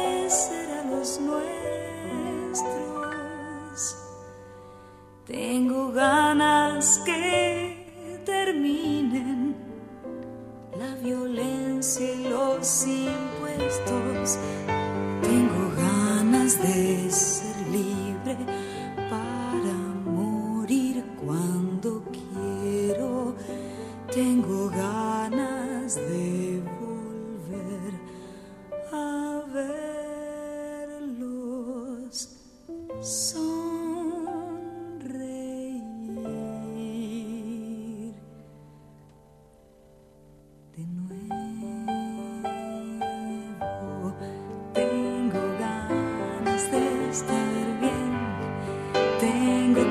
Ramón Seferino Alegre dice, hola maestro, qué placer volver a verte. Luego de tantos años te encontré anoche, por casualidad, por entre comillas. Gracias por estar. Eh, soy Ramón Manzanero de General Roca, hoy viviendo en San Rafael Mendoza. Un cariño grande, Ramón, bienvenido nuevamente. Eh, ¿Qué más? Que nos dejen de joder. Y para que a uno lo dejen de joder, tiene que dejar de joderse uno a uno mismo. Eh, Rosario CP es el nick, dice, ¿no pueden habilitar los comentarios? ¿Podrían habilitar los comentarios tradicionales bajo el video? Comentarios tradicionales, no entiendo qué es lo que pedís, campeón, bueno, la verdad que yo no manejo el tema de estas cosas. Comentarios tradicionales.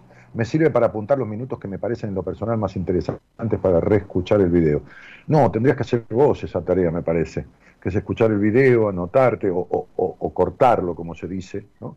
Este, Solo la acción rompe el mandato. Escuchar a partir. Los miedos hay que pelearlos con la acción. Sí, sin duda.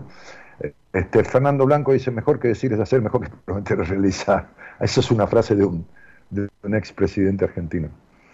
Este, qué grosso Gerardo pasando los temas, dice este Centurión. Hola, bu- buenas noches. ¿Quién está por ahí? Hola, buenas noches. ¿Qué tal? ¿Cómo estás? ¿Qué tal, Dani? Buenas noches. Habla Ana María. Ana María, ¿de dónde sos, querida? Soy de Boulogne, zona norte, Buenos Aires. Sí, sí, sí. Anita, este, ¿y con quién vivís ahí? Eh, vivo con, con mi pareja eh, y con mis tres hijos. Estos hijos son algunos de esta pareja, pero otros de anterior. Sí, tengo eh, mi primer hija mayor, que se llama Azul, de 23 años, de mi primer pareja. ¿Que se llama cómo? dos- Azul, Ah, azul, sí, no, no entendí, perdona. sí, sí. Ella es, tiene 23 años, es la mayor. Fue de mi primer pareja. Y tengo de mi pareja actual, que se llama Martín, mis otros dos hijos, eh, Martina y Valentín. Bueno, muy bien. Este, y, y esto de hacer de madre, que no es poca cosa, hacer de, de- de- pareja, de esposa, de, mujer, de un varón, este, y haces alguna otra cosa más. En este momento estoy desempleada, estoy estudiando eh, y bueno, trabajé toda mi vida de los 18 años. eh, agradecida a la vida siempre y a Dios que he tenido trabajo. En este momento, bueno, búsqueda laboral, pero agradeciendo cada día. ¿Y qué, estás estudiando? Estoy en el Instituto de Sandalia, estoy con Gaby Ah, el, estudiando. el instituto que dejó, dejó de ser de Sandalia. Sí, ahora es de Gaby y de Mica. Y sí, sí, Sandalia habló conmigo, me Sí, dijo, un tengo ganas amor. tengo, tengo ganas de Un amor. retirarme, tengo ganas de... Sandalia este, hizo toda una vida con todo esto y, y bueno, estoy Tuve la gracia de 80 años. conocer. este, ya, ya, ya está. Y, y- y la verdad que este, Sandalia eh, no fue ninguna tonta nunca y, y- y fue eligiendo, ya pensando, programando su retiro, fue si- sin decírselo a nadie. ¿eh? En algún momento hace años yo lo había hablado con ella, comiendo, cenando una noche. Este, fue como armando a alguna persona para en su momento cederle el instituto, ¿no? Y esa persona fue Gabriela, Gabriela Fasalani, que es con quien habló conmigo en este momento, ¿no? Este, que, que- que la verdad que, que- tiene un manejo excelente, amorosísimo y mucha capacidad de conducción. Sí, Mucho compromiso, mucho, mucho, mucho compromiso con lo que hace. Muchísimo, muchísimo y mucho amor. Hay mucho Sí, sí, amor ahí. Sí, Mucho amor. Es Mucha lo que me dice la, contención. la gente. Mira que vos, vos podés preguntarle a cualquier persona que esté cursando una carrera, sea la carrera que sea, ¿no? No importa, qué sé yo, Sí. no importa. Corte y confección, o medicina. ¿qué tal? ¿Cómo te va en la carrera? O ingeniería, qué sé yo. O, o- o- no importa, lo que fuera. Cocinero. ¿Qué tal? ¿Cómo te va? No, me gusta que esto y lo Vos preguntá esto a gente que esté estudiando, jóvenes, adultos. Fíjate que el 99% nunca te va a contestar, hay mucho amor en la carrera que estoy cursando. Sí, hay mucho amor. Nadie te va a decir Muchísimo. No, no, no te lo puedo decir. No puedo decir. No se lo puedo decir porque sí, sí, sí, lo sé, lo sé, lo sé. son seres extraordinarios, extraordinarios. No tengo palabras. ¿Qué año, estás cursando? Eh, voy a cursar este año el tercer año, el último. O sea, vas a, terminás este año. Che, decime, Ana, este, ¿y de qué querés hablar conmigo? Eh, te admiro muchísimo, te escucho desde, bueno, desde que te conocí por a través del instituto, eh, así seguía vos, como todos, creo que la mayoría seamos a vos, eh, y te admiro, te admiro, eh, te escucho, eh, escucho tus cuentos, te, te, escucho, nada, me fascina lo que haces, eh, sos como un gran ejemplo para mí, aparte de, de, de mis propios, del instituto y, y, las personas que me están formando maravillosas. Eh, y bueno, eh, quería, como que, que, yo misma estoy haciendo un proceso también, porque para esto tenemos que hacer el proceso nuestro para poder ayudar al otro, obviamente. Eh, estoy haciendo mi proceso y en este proceso es como que tengo cositas del pasado trabadas ahí que me pesan, están en mi espaldita ahí, eh, como que no las puedo soltar todavía y de eso quería hablar con vos. Bueno, hoy, hoy yo hablaba eh, en un primer turno de, la, de las entrevistas que di hoy, que son máximo dos por día, porque así como cada vez hago menos programas, cada vez hago menos entrevistas, cada vez tengo menos pacientes, y algún día yo también me voy a retirar. este, no. Entonces, entonces este, eh, hoy le decía a una, a una mujer de unos... Justamente le leí un mail que me mandó una paciente. Dije, mira, tengo una paciente que se llama Mónica, que me mandó un mail hoy que tiene que ver con ciertos logros. Este, y, y, y empecé a buscar el mail y le leí el mail. Eh, una mujer de 41 años, porque la, la, la, que, la que justo estaba hablando conmigo tenía 42, y, atiendo 42 y esa 41. Eh, y yo le decía, el pasado es algo, sí, me pide el, el, operador que alejes un poquito la boca del micrófono del teléfono o, de, o de, sí. del auricular, porque ¿Ahora? satura, hace... ¿Entendés? Sí, o sea, al, aleja un poquitito. Bueno, este, entonces yo le decía, el pasado es algo que no se olvida nunca, el, el pasado es algo que no se soluciona nunca, porque el pasado es una realidad de algo que existió.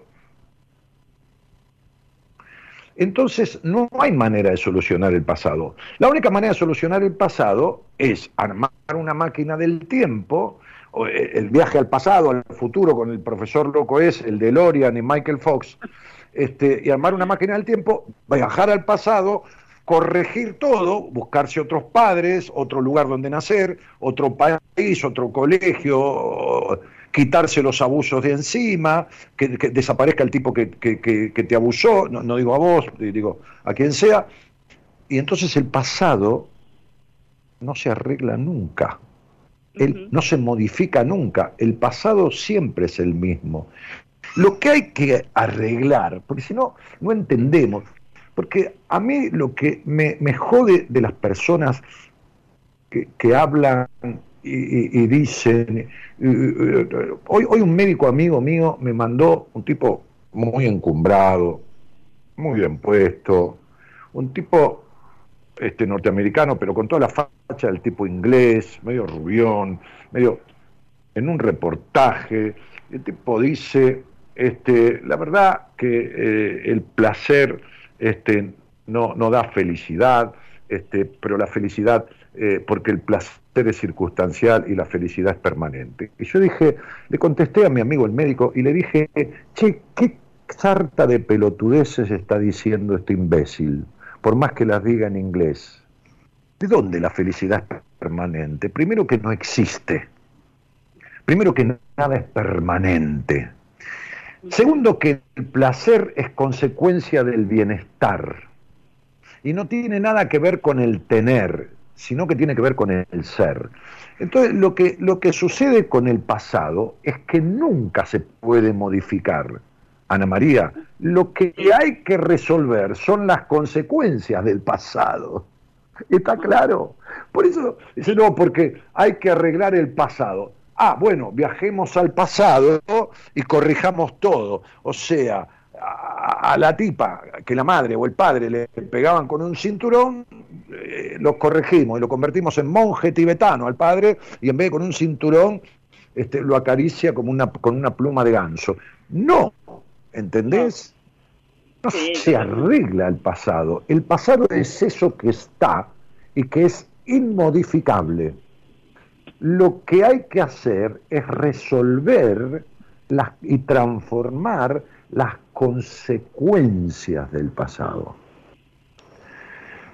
Por eso hay una frase, que no sé si la dije yo, si la leí, o me la dijo un profesor, ya no importa un pito de dónde viene, que dice que para resolver las consecuencias del pasado hay que construir un presente diferente. Y entonces esto, ¿con qué se come, Dani? Y se come con que las consecuencias del pasado jamás se resolverán si uno se sigue haciendo lo mismo que le hicieron en el pasado y sigue viviendo de la misma manera que le instituyeron en el pasado. Es decir, si vos de 1 a 10 sos 8,70 de controladora, seguís viviendo de la misma manera que te criaron. ¿Está claro? Sí, sí, sí. Si vos de 1 a 10 sos responsable 9,40, pero disfrutás 0,14, entonces seguís viviendo como te criaron. Si vos de 1 a 10, en los prejuicios de la intimidad culposa de la sexualidad con la que te criaron, todavía tenés el 50 o el 70% de esa cuota de prejuicios, entonces seguís siendo como te criaron. Entonces, nada está resuelto, porque vos seguís siendo de la misma manera que fueron con vos. Y ya ahora te estoy hablando para vos, no estoy dando un ejemplito generalizante, está claro, ¿no? Clarísimo, clarísimo, sí, sí. Claro, claro. Entonces, esta crianza estructurada de hogar gris, padre dibujado, este hogar enquilombado, tenso, este, esta baja confianza, estos tremendos enojos, esta necesidad de aprobación, todo esto son las consecuencias del pasado. Si estas consecuencias no son resueltas, entonces el pasado se hace presente todo el tiempo. Ah, ahí está. Totalmente. No, es más claro. Es decir, es decir que no hay pasado, el pasado es presente. Sí, sí, entendí, entendí. Totalmente. Entonces, vos estás transitando una carrera que está plena de amor en la manera en que se ofrece y se da la carrera, pero estás recibiendo un amor académico que vos no tenés por vos ese amor en tu vida. No tanto por vos, sino por Anita. Por la nenita que fuiste. Sí, te entiendo. Te entiendo, te entiendo totalmente. Claro. Entonces, digo,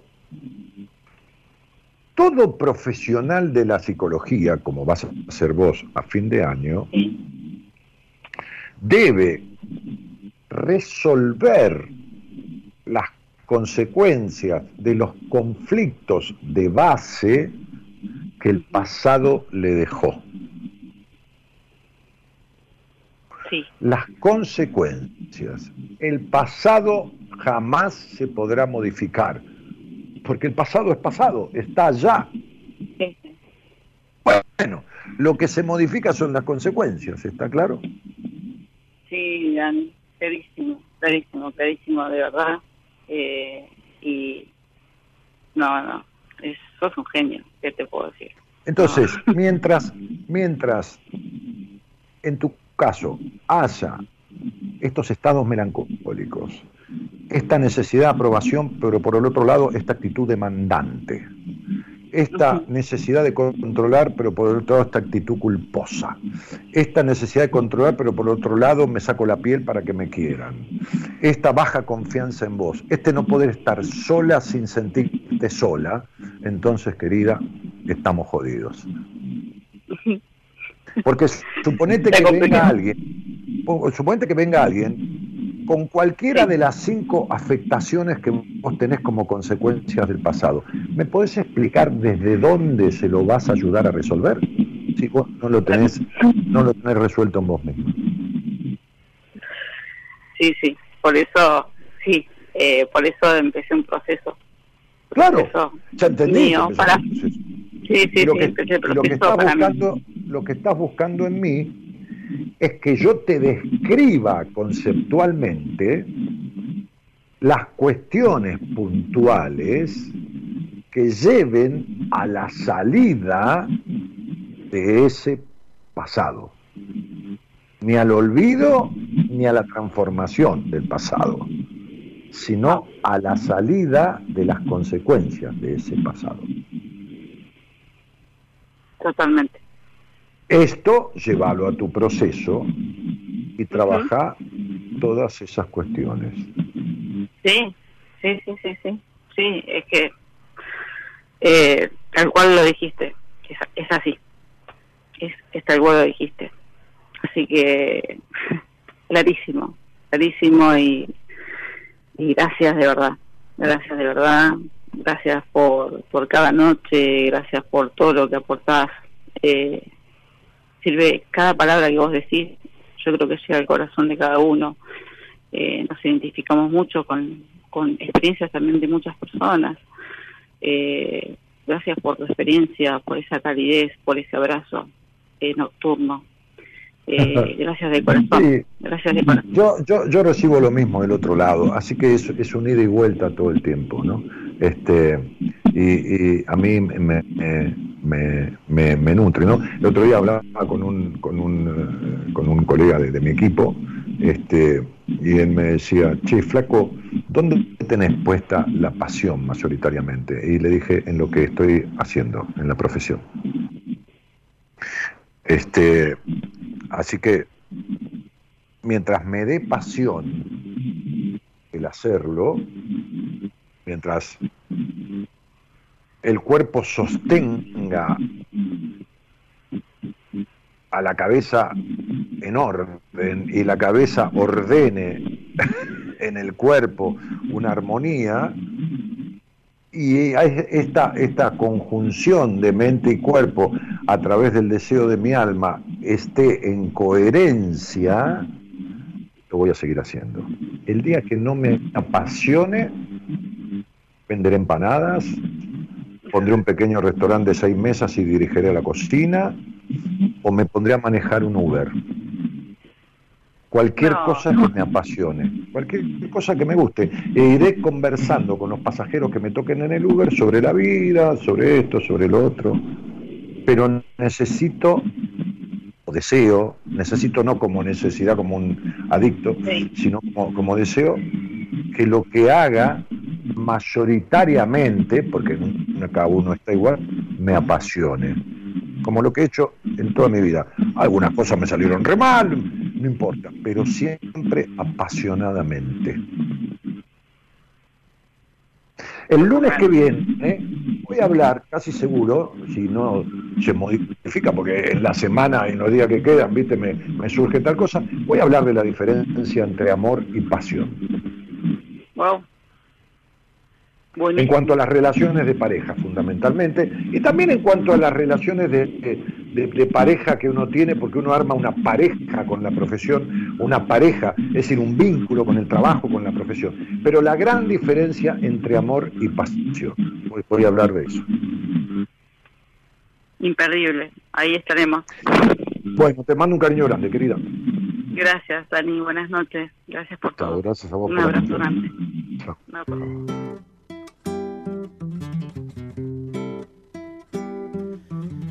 circo de la realidad, solo hay reflejos de la realidad.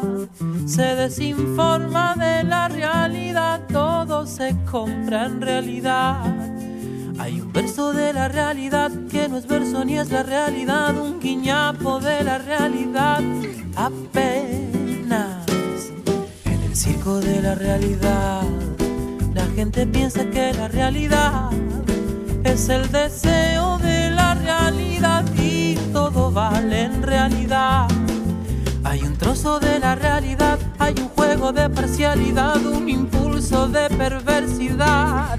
O será pasen y vean monstruos heridos de dos cabezas. Ponga aquí su intimidad, hable aquí de su dolor, venda su fugacidad. Pasen confundidas y los sorteras. Muestra aquí su vanidad, haga un alto en su pudor, que mañana Dios dirá. En el circo de la realidad hay un desprecio por la realidad, un desencuentro con la realidad, todo se compra en realidad. Tomas falsas de la realidad, paraísos de caducidad, exorcismos de felicidad, santeras en el circo de la realidad.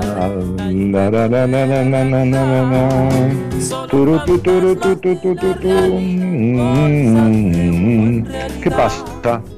¿Me pusiste a cantar? decepciones en capacidad, intenciones de complicidad, grosera, pasen y vean monstruos heridos de dos cabezas. Ponga aquí su intimidad, hable aquí de su dolor, venda su fugacidad. Pasen y vean. Hola, buenas noches. ¿Quién está por ahí? Hola, ¿Qué tal? ¿cómo te va? Daniel. Bien. ¿Fernando? Sí, Fernando, ¿cómo te va? Bien, querido, ¿de dónde sos? Banfield, De Banfield. Banfield. ¿Y sos de Banfield en el fútbol? Eh, soy de River. ¿Y, y- y sos de River simpatizante de Banfield o de River y nada más? Eh, no, es que en, en realidad el fútbol mucho no, no me despierta, digamos. Ahora, ¿no? Antes me gustaba más, ahora ya no. Sí. Bueno. Sí, Fer. Soy de River este, por, por mi viejo, más que nada. ¿eh, ¿Cómo? Que soy de River por mi viejo, más que nada. Ah, sí, y yo soy de Racing por mi viejo también. ¿eh? Pero, pero igual soy, soy hincha de Racing. No fanático para nada. ¿eh? Este, eh, pero fíjate que mi viejo era hincha de Racing, pero era simpatizante de Vélez, porque como yo vivía en Raúl Mejía, eh, eh, eh, con, con mis padres, me crié allí, viví muchísimos años, la cancha de Vélez está prácticamente re cerca de Ramos Mejía. Y mi viejo tenía una platea en, en la cancha de Vélez, iba a ver fútbol a la cancha de Vélez, que es una cancha divina, donde el fútbol es que se ve divino de cualquier lado, ¿no? Pues es una cancha de una medida justita, no es re grande y tiene muy buena distribución y todo demás. Che, Fernando, ¿y vos a qué te dedicas? Yo hago, eh, soy cocinero, soy chef. Eh, trabajo en fábrica de pastas. Ah, mira. Mira qué interesante. ¿Y hace muchos años? Sí, hace muchos años, sí. Pero que estás en el tema de, de- de la, de la parte de fabricación de las pastas o antes eh, cocinabas otra mi- cosa? Toda mi vida, sí, haciendo eso ya. Mi viejo me ponía a, a laburar y y bueno. Sí, ¿y con quién vivís, Fer? Yo vivo solo. Bueno, muy bien. Eh, eh, ¿Y vivís solo porque venís de, una separación o vivís solo porque no, no, tengo, tengo novia, pero cada cual en su casa. ¿Y alguna vez viviste en pareja? Sí, no me fue bien. Ok. Bueno. ¿Y, y, nos conocemos de dónde? ¿Vos hace un tiempo que escuchás o hace poquito? Ella te está escuchando ahora también, mi pareja. ¿Cómo se llama? Silvina. Silvina, tu novia, porque eh, no es pareja porque no, viven en pareja. No, bueno, eh, sí, o sea, es todo. Estoy jodiendo, estoy jodiendo. Che, ah. este, bueno, che, Fer, ¿y, de dónde nos conocemos? ¿De acá, de la radio, de qué cosa? Eh, creo que escuché eh, por mi mamá y bueno, eh, mi, mi novia también te sigue. Y bueno, después viéndote así de lejos y bueno, de a poco voy escuchando y cada vez me gusta más. Bueno, hace poquito entonces. Sí, sí, digamos que presto más atención, sí, hace poco. Bueno, bueno, está bien, no hay problema. Sí, Fernando, ¿y, y de qué se te ocurría, no, tenemos mucho tiempo, pero vamos a tratar de hablar lo que podamos, ¿de qué se te ocurría que, habláramos? Y yo tengo el tema con mi papá, eh, que creo que es culpable de, bueno, culpable, no sé cómo decirlo, de, mis problemas de ansiedad, digamos. Yo tengo, ah. digamos, eh, ansiedad generalizada, creo, según un psiquiatra.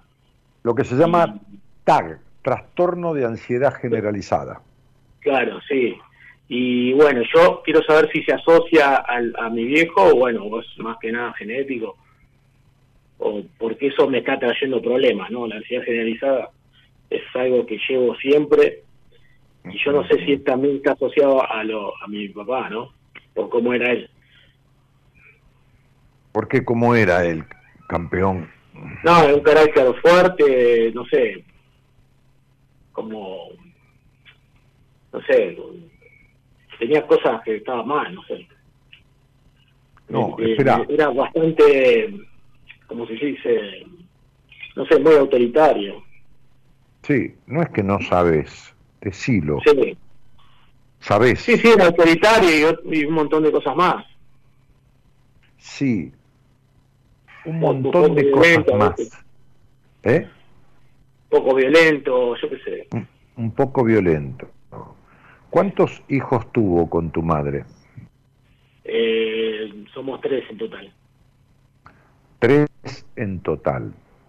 Sí. ¿Y alguno de los tres vos sentís que fue el elegido de tu mamá? ¿De mi mamá? Sí, el elegido, el preferido. De mi mamá soy yo, me parece. Sí, sí, por eso estoy haciendo con la mano así para que lo digas. Este, bien, muy bien. Ok. ¿Tu padre fue violento solamente con tu madre o con ustedes también? No, no, yo creo que con, mi madre no, ella no dice nada. está bien ella, parecida. No, creo que con nosotros, más que nada. Con ustedes más. Está bien, pareciera que, Fernando. Con mi hermano, digamos, mi hermano. Eh, mi hermana no sé, pues es más chica, no, no sé. No, es, como era muy chica ella cuando falleció, yo creo que no tuvo tanto contacto. Fernando, trata de focalizar, porque si hay algo que te cuesta, es focalizar. ¿Viste? Sí, Vos te focalizás cuando trabajás. Vos para la responsabilidad sos focalizado. ¿eh? No es que empezás a hacer ravioles de espinaca y adentro le pones este coliflor. No, para trabajar sos focalizado. Ahora, después en la vida, en la vincularidad, entonces yo te voy a preguntar esto. ¿Qué edad mm. tenías vos cuando tu papá se murió? Y eso fue en el 93, yo tengo eh, 44 ahora. Si fue en el 93... La matemática soy malo. Tenías 16 años. Y por ahí, sí. sí. Muy bien. Pregunta concreta, respuesta concreta. ¿Tu papá en algún momento le pegó a tu mamá? ¿Era de pegarle? No. Yo no. creo que no. Muy bien. ¿Era violento de palabra? Sí, de palabra y, y pegaba también. No, no, con tu madre te digo. Ah, con mi mamá no. No, con tu mamá nada. Con tu mamá no era rígido, con tu mamá no era exigente, con tu mamá nada. No, yo creo que no. No. Ok, vos estabas ahí, lo tenés que saber, porque vos te acordás Sí, sí, sí. que tu viejo... Sí, sí. Bueno, ¿a quién era al que tu viejo más maltrató de los tres hermanos? Y a, a mí y a, y a mi hermano, yo creo. Tu viejo te pegaba y te pegaba un bife, no porque, no porque esté bien pegarte de ninguna manera, digo, pero ¿te pegaba un bife o te pegaba? No, eh, eh, hubo momentos que sí, sí, llegó a, a pegar, sí. Sí. Y esto, esta cosa violenta, ¿era parte violento de maltrato, de exigencia, de sos un pelotudo, esto, inservible, esto, lo otro, o qué? Era muy dominante. Era muy dominante, pero con tu mamá no. No, Bien, ¿con tu mamá era parejo o era más bien sumiso? Con, con mi mamá. Sí. eh, no, no sé. eh, no, era parejo, yo creo. Era parejo. ¿Tu mamá siempre fue una mujer así, bastante No, él, no te- él feliz? tenía mucho carácter, yo no creo que sea sumiso. Ah, no, no, no creas, ¿eh? No Sí. creas, ¿eh? No, no, no, no. Eh, ¿Tu mamá siempre fue una mujer tan poco feliz, tan, tan poco, de tan poco bienestar en la vida? Tampoco, ¿cómo no, no se escuchó bien? Tan falta de, de, de, de, bienestar, de felicidad, digamos, entre comillas, ¿no? De, siempre fue media así, media, media gris. No, yo creo que no, siempre se la ve muy, siempre muy alegre. No, no, no. Te hablo de tu infancia, no de ahora, campeón. Ah, de, de mí decís cómo era yo. No, tu mamá, ¿cómo era cuando vos eras chico? ¿Por qué no podés escuchar? ¿Tenés un problema? ¿Tenés el micrófono abierto y no escuchás bien? Escucha un poquito mal, sí. Igual yo no escucho muy bien, ¿viste? El rock me. me deterioró los oídos. ¿El rock? rock. ¿Por qué? ¿Es que, ¿Qué escuchás? No, ¿Metal? Siempre, siempre lo digo en broma. Sí, sí, me gusta el metal, sí. ¿Te gusta el metal? Me imaginé. Sí. Bien. Sí. sí. Bueno. Soy muy Eh. Fernando, Sí. cuando vos eras chico, ¿vivías en un hogar donde la gente, padre y madre, disfrutaban de la vida a su manera como podían? ¿O era un hogar más bien gris donde la gente que vivía ahí, hablando de tus padres, les costaba el disfrute, no era una madre feliz? Eh, no, todo bien en ese sentido. La relación entre ellos, Sí. sí, bien. O sea, tu Eso mamá fue. era una muy buena mujer que vivía bien, vi- Sí, trabajaba eh, mucho. ale- alegremente, y tu papá era jodido con ustedes. Sí, mi papá es, es muy exigente, yo creo. Claro. Muy, ¿Y, de dónde, ¿Y de dónde crees que vos saliste como saliste? Y tus hermanos y todos los quilombos que tienen. ¿De qué me podés decir, Fernando, de que tuviste un hogar donde tus padres fueron felices y todo lo demás? Si, si vos eras golpeado y tu madre fue cómplice de tu padre. Tu madre Sí. vio que te golpeaban y golpeaban a tu hermano y que trataban para el orto y se quedó ahí mirando y nunca hizo nada por ello. Sí, Tu madre permitió que golpearan a sus hijos todo el tiempo. sí, ella lo, lo, lo, lo apañaba mucho con todo. Bien, perfecto, como si fuera el hijo. Sí, Como si fuera- muy... como si fuera un hijo más. Entonces tu padre era violento para abajo, ¿entendés? Es como el, Sí. como, el, como, como el militar, que tiene cagando a los soldados, pero después la Sí. mujer en la casa lo tiene cagando a él. ¿Entendés? Sí, puede ser, sí.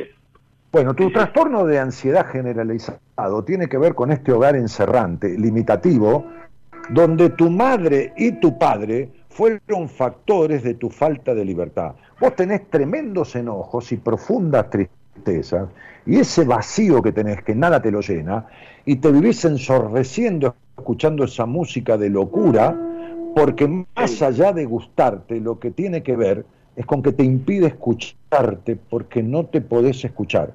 Tenés un Fernandito encerrado en el pasado, cagado a golpes por tu padre y por tu madre.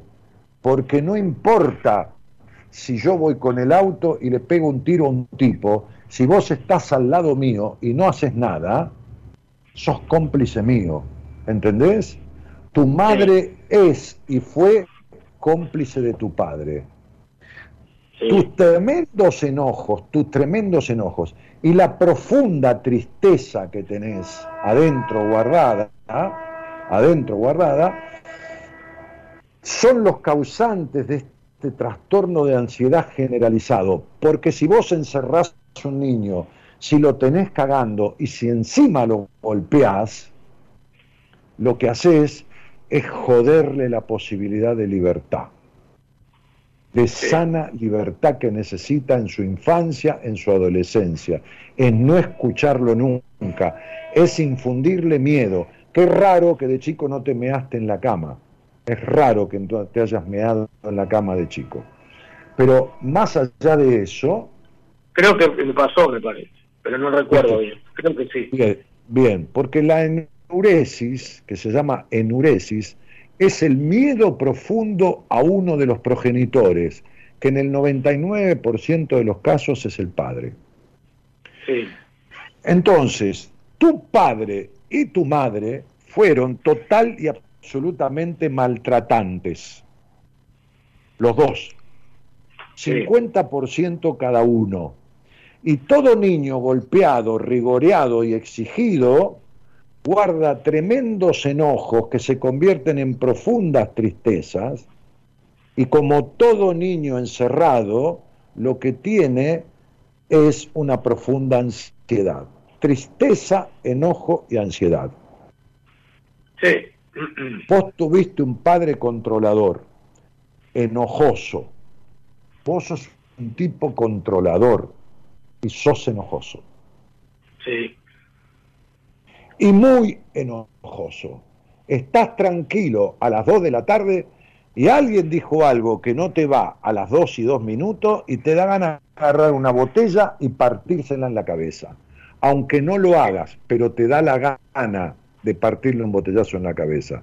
¿Me entendés lo que te estoy diciendo, no? Sí, sí, es verdad. Sí. Perfecto. Bueno, toda esa violencia es la violencia que recibiste. Toda esa ira es tristeza profunda en tu pasado.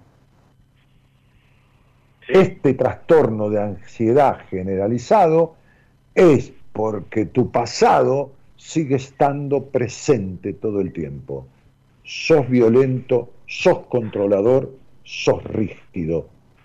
Y cuando discutís, ¿sabés qué decís? Decís así. No, porque la verdad es que, como si vos tuvieras la verdad. Vos no decís, mi verdad es tal cosa. Vos decís, la verdad es tal cosa. Como si fueras dueño de la verdad. Igual que tu padre. Claro. ¿Está claro? Entonces, esto no naciste así, no tiene nada que ver con lo genético. Ay, señora, qué lindo chico, ¿cómo lo va a llamar? Fernando. Qué lindo, lástima que le nació. Violento, necesitado aprobación, controlador, riguroso, exigente y fundamentalista. No, esto te hiciste en el hogar donde naciste 50% con mamita y 50% con papito. ¿De dónde mamita te sobreprotegió si dejó que papito te cagara trompadas? ¿Está claro? Sí. Ahora decirle a tu terapeuta y se vaya a tu psicólogo y decirle, hablé con este tipo que me dijo eso Así que lo... ¿Cuánto esto? ¿Nunca hiciste terapia? Pero nunca tuve un buen psicólogo para mí, no, sé. No, claro, por supuesto, esto sin duda. Sí, sí, es difícil ¿Cómo cuánto? Perfecto, muy bien. Entonces quiere decir que vos nunca hiciste ningún proceso en terapia. Sí. entonces no es que fui a terapia y ningún psicólogo me sirvió. Si nunca fui. Lo ve con una cognitivista eh, eh, hace poco, pero no, no sé, no me funcionó. ¿Qué, tiene que ver que sea cognitivista? Esta cosa de poner. Ella me decía, me daba. No, por supuesto, pero pero los rótulos, ¿qué quiere decir? ¿Que lo cognitivo sirve para los 7.500 millones de habitantes del planeta? No. El, terapeuta que se encuadra en, un, en una sola cosa es un que no, sirve para nada. Es decir, esto es como decir, ah, no, yo soy penicilinista, solo utilizo la penicilina. Y si un tipo es alérgico a la penicilina, la penicilina y se muere. Entonces tenés que darle otra cosa. Entonces, digo, eh, ¿cuánto tiempo hace que estás con la cognitivista?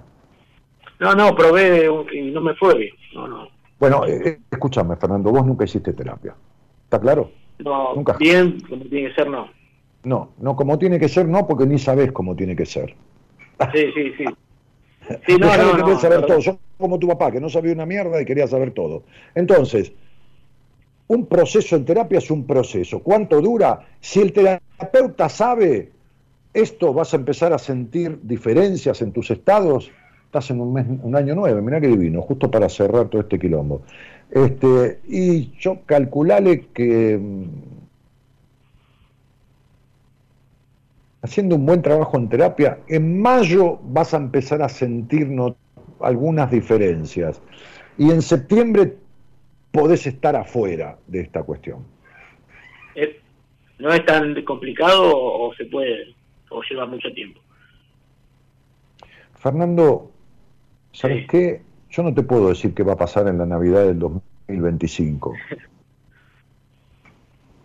Y vos sos un tipo que querés tener todo controlado antes de que pase. Sí.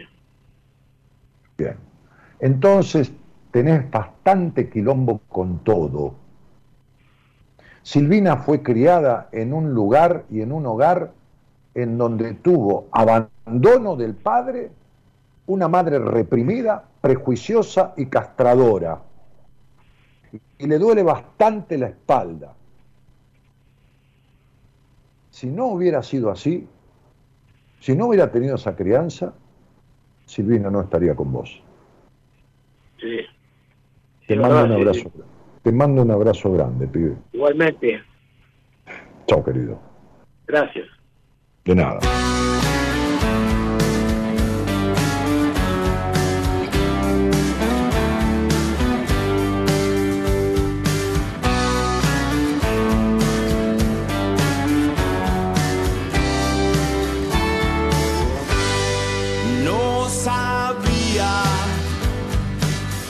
Qué rápido que va la vida. La tarde pasa inadvertida. Mientras te canto se va. Muy diva. Vamos a hacer lo que nos diga. Es todo más menos mentira mientras tanto se va. Un día puede pasar que no sonría. Hola, dice Sonia Daniel. Buenas tardes, pero aquí estoy. Buenas noches a todo el equipo y oyentes por la compañía.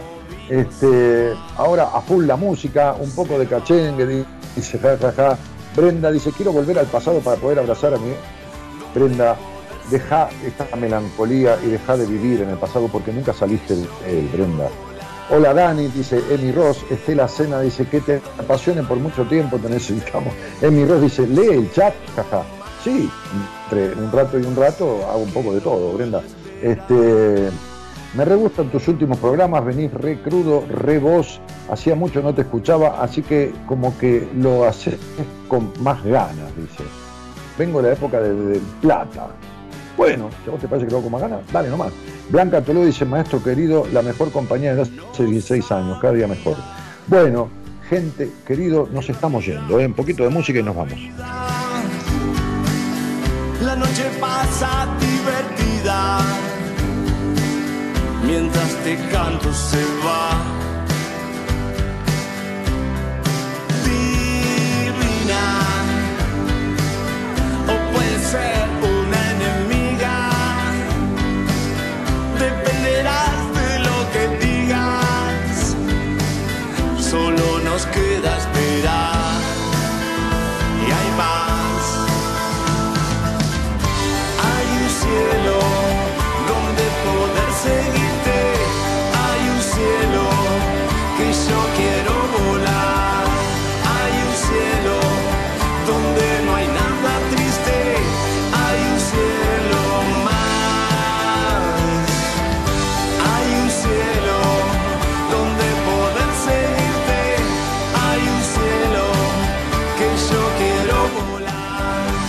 En la operación técnica y musicalizando nuevamente el programa después de que le dijimos a Zuckerberg, tómatela, tómatela Zuckerberg con tu Facebook y tu Instagram, que no permitís que se pase música, querido. ¿A dónde estás, querido? Y nos vinimos a YouTube para poder compartir con ustedes esta extraordinaria capacidad de musicalización que tiene el señor operador técnico Gerardo Subirana. Como estoy hoy, ¿eh?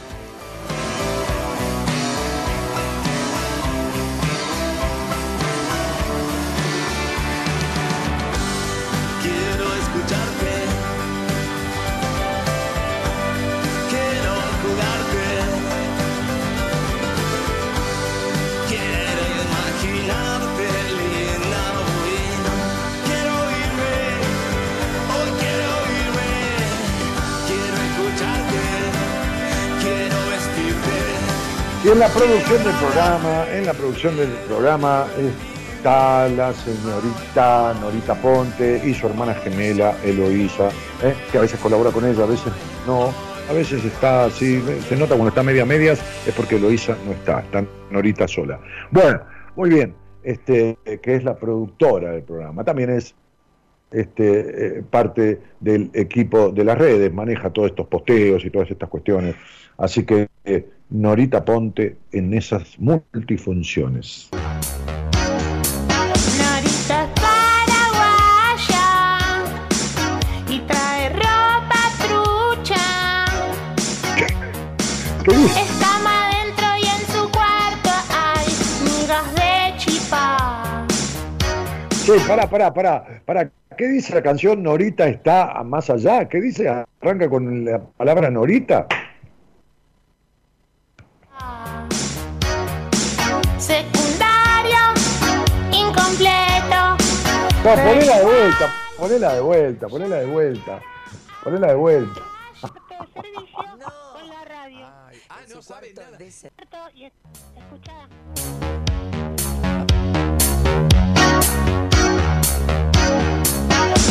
Y es- escuchá. Norita es paraguaya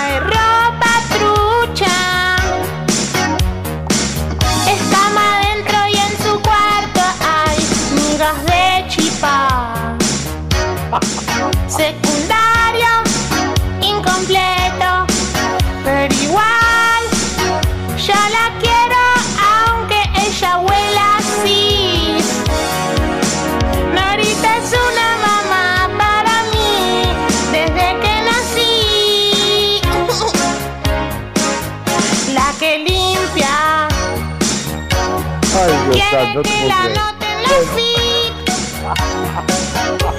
que limpia, 15 hijos, tiene ella. Miga de chi- Miga de chipá. Bueno, señoras, señores, mi nombre es Daniel Jorge Martínez. Mañana tenemos un programa ya emitido.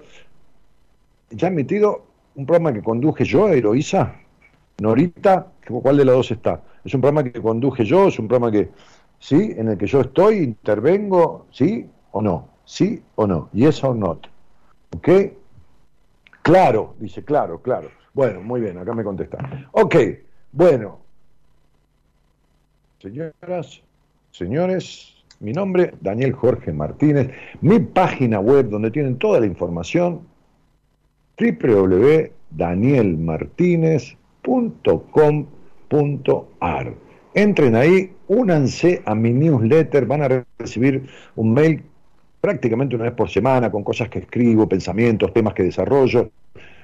Apenas entran y se inscriben, les aparecen todos los anteriores, que son como 10 que hemos mandado, así que no se pierden de ninguno. Los tienen todos ahí. Cualquier otra cosa, una entrevista conmigo, qué sé yo. Ahí en la página www.danielmartinez.com.ar tienen un link, escriben y solicitan información de lo que quieran. Anímense a cursar la carrera de consultor psicológico. Buenas noches a todos y gracias por estar. Chau, chau.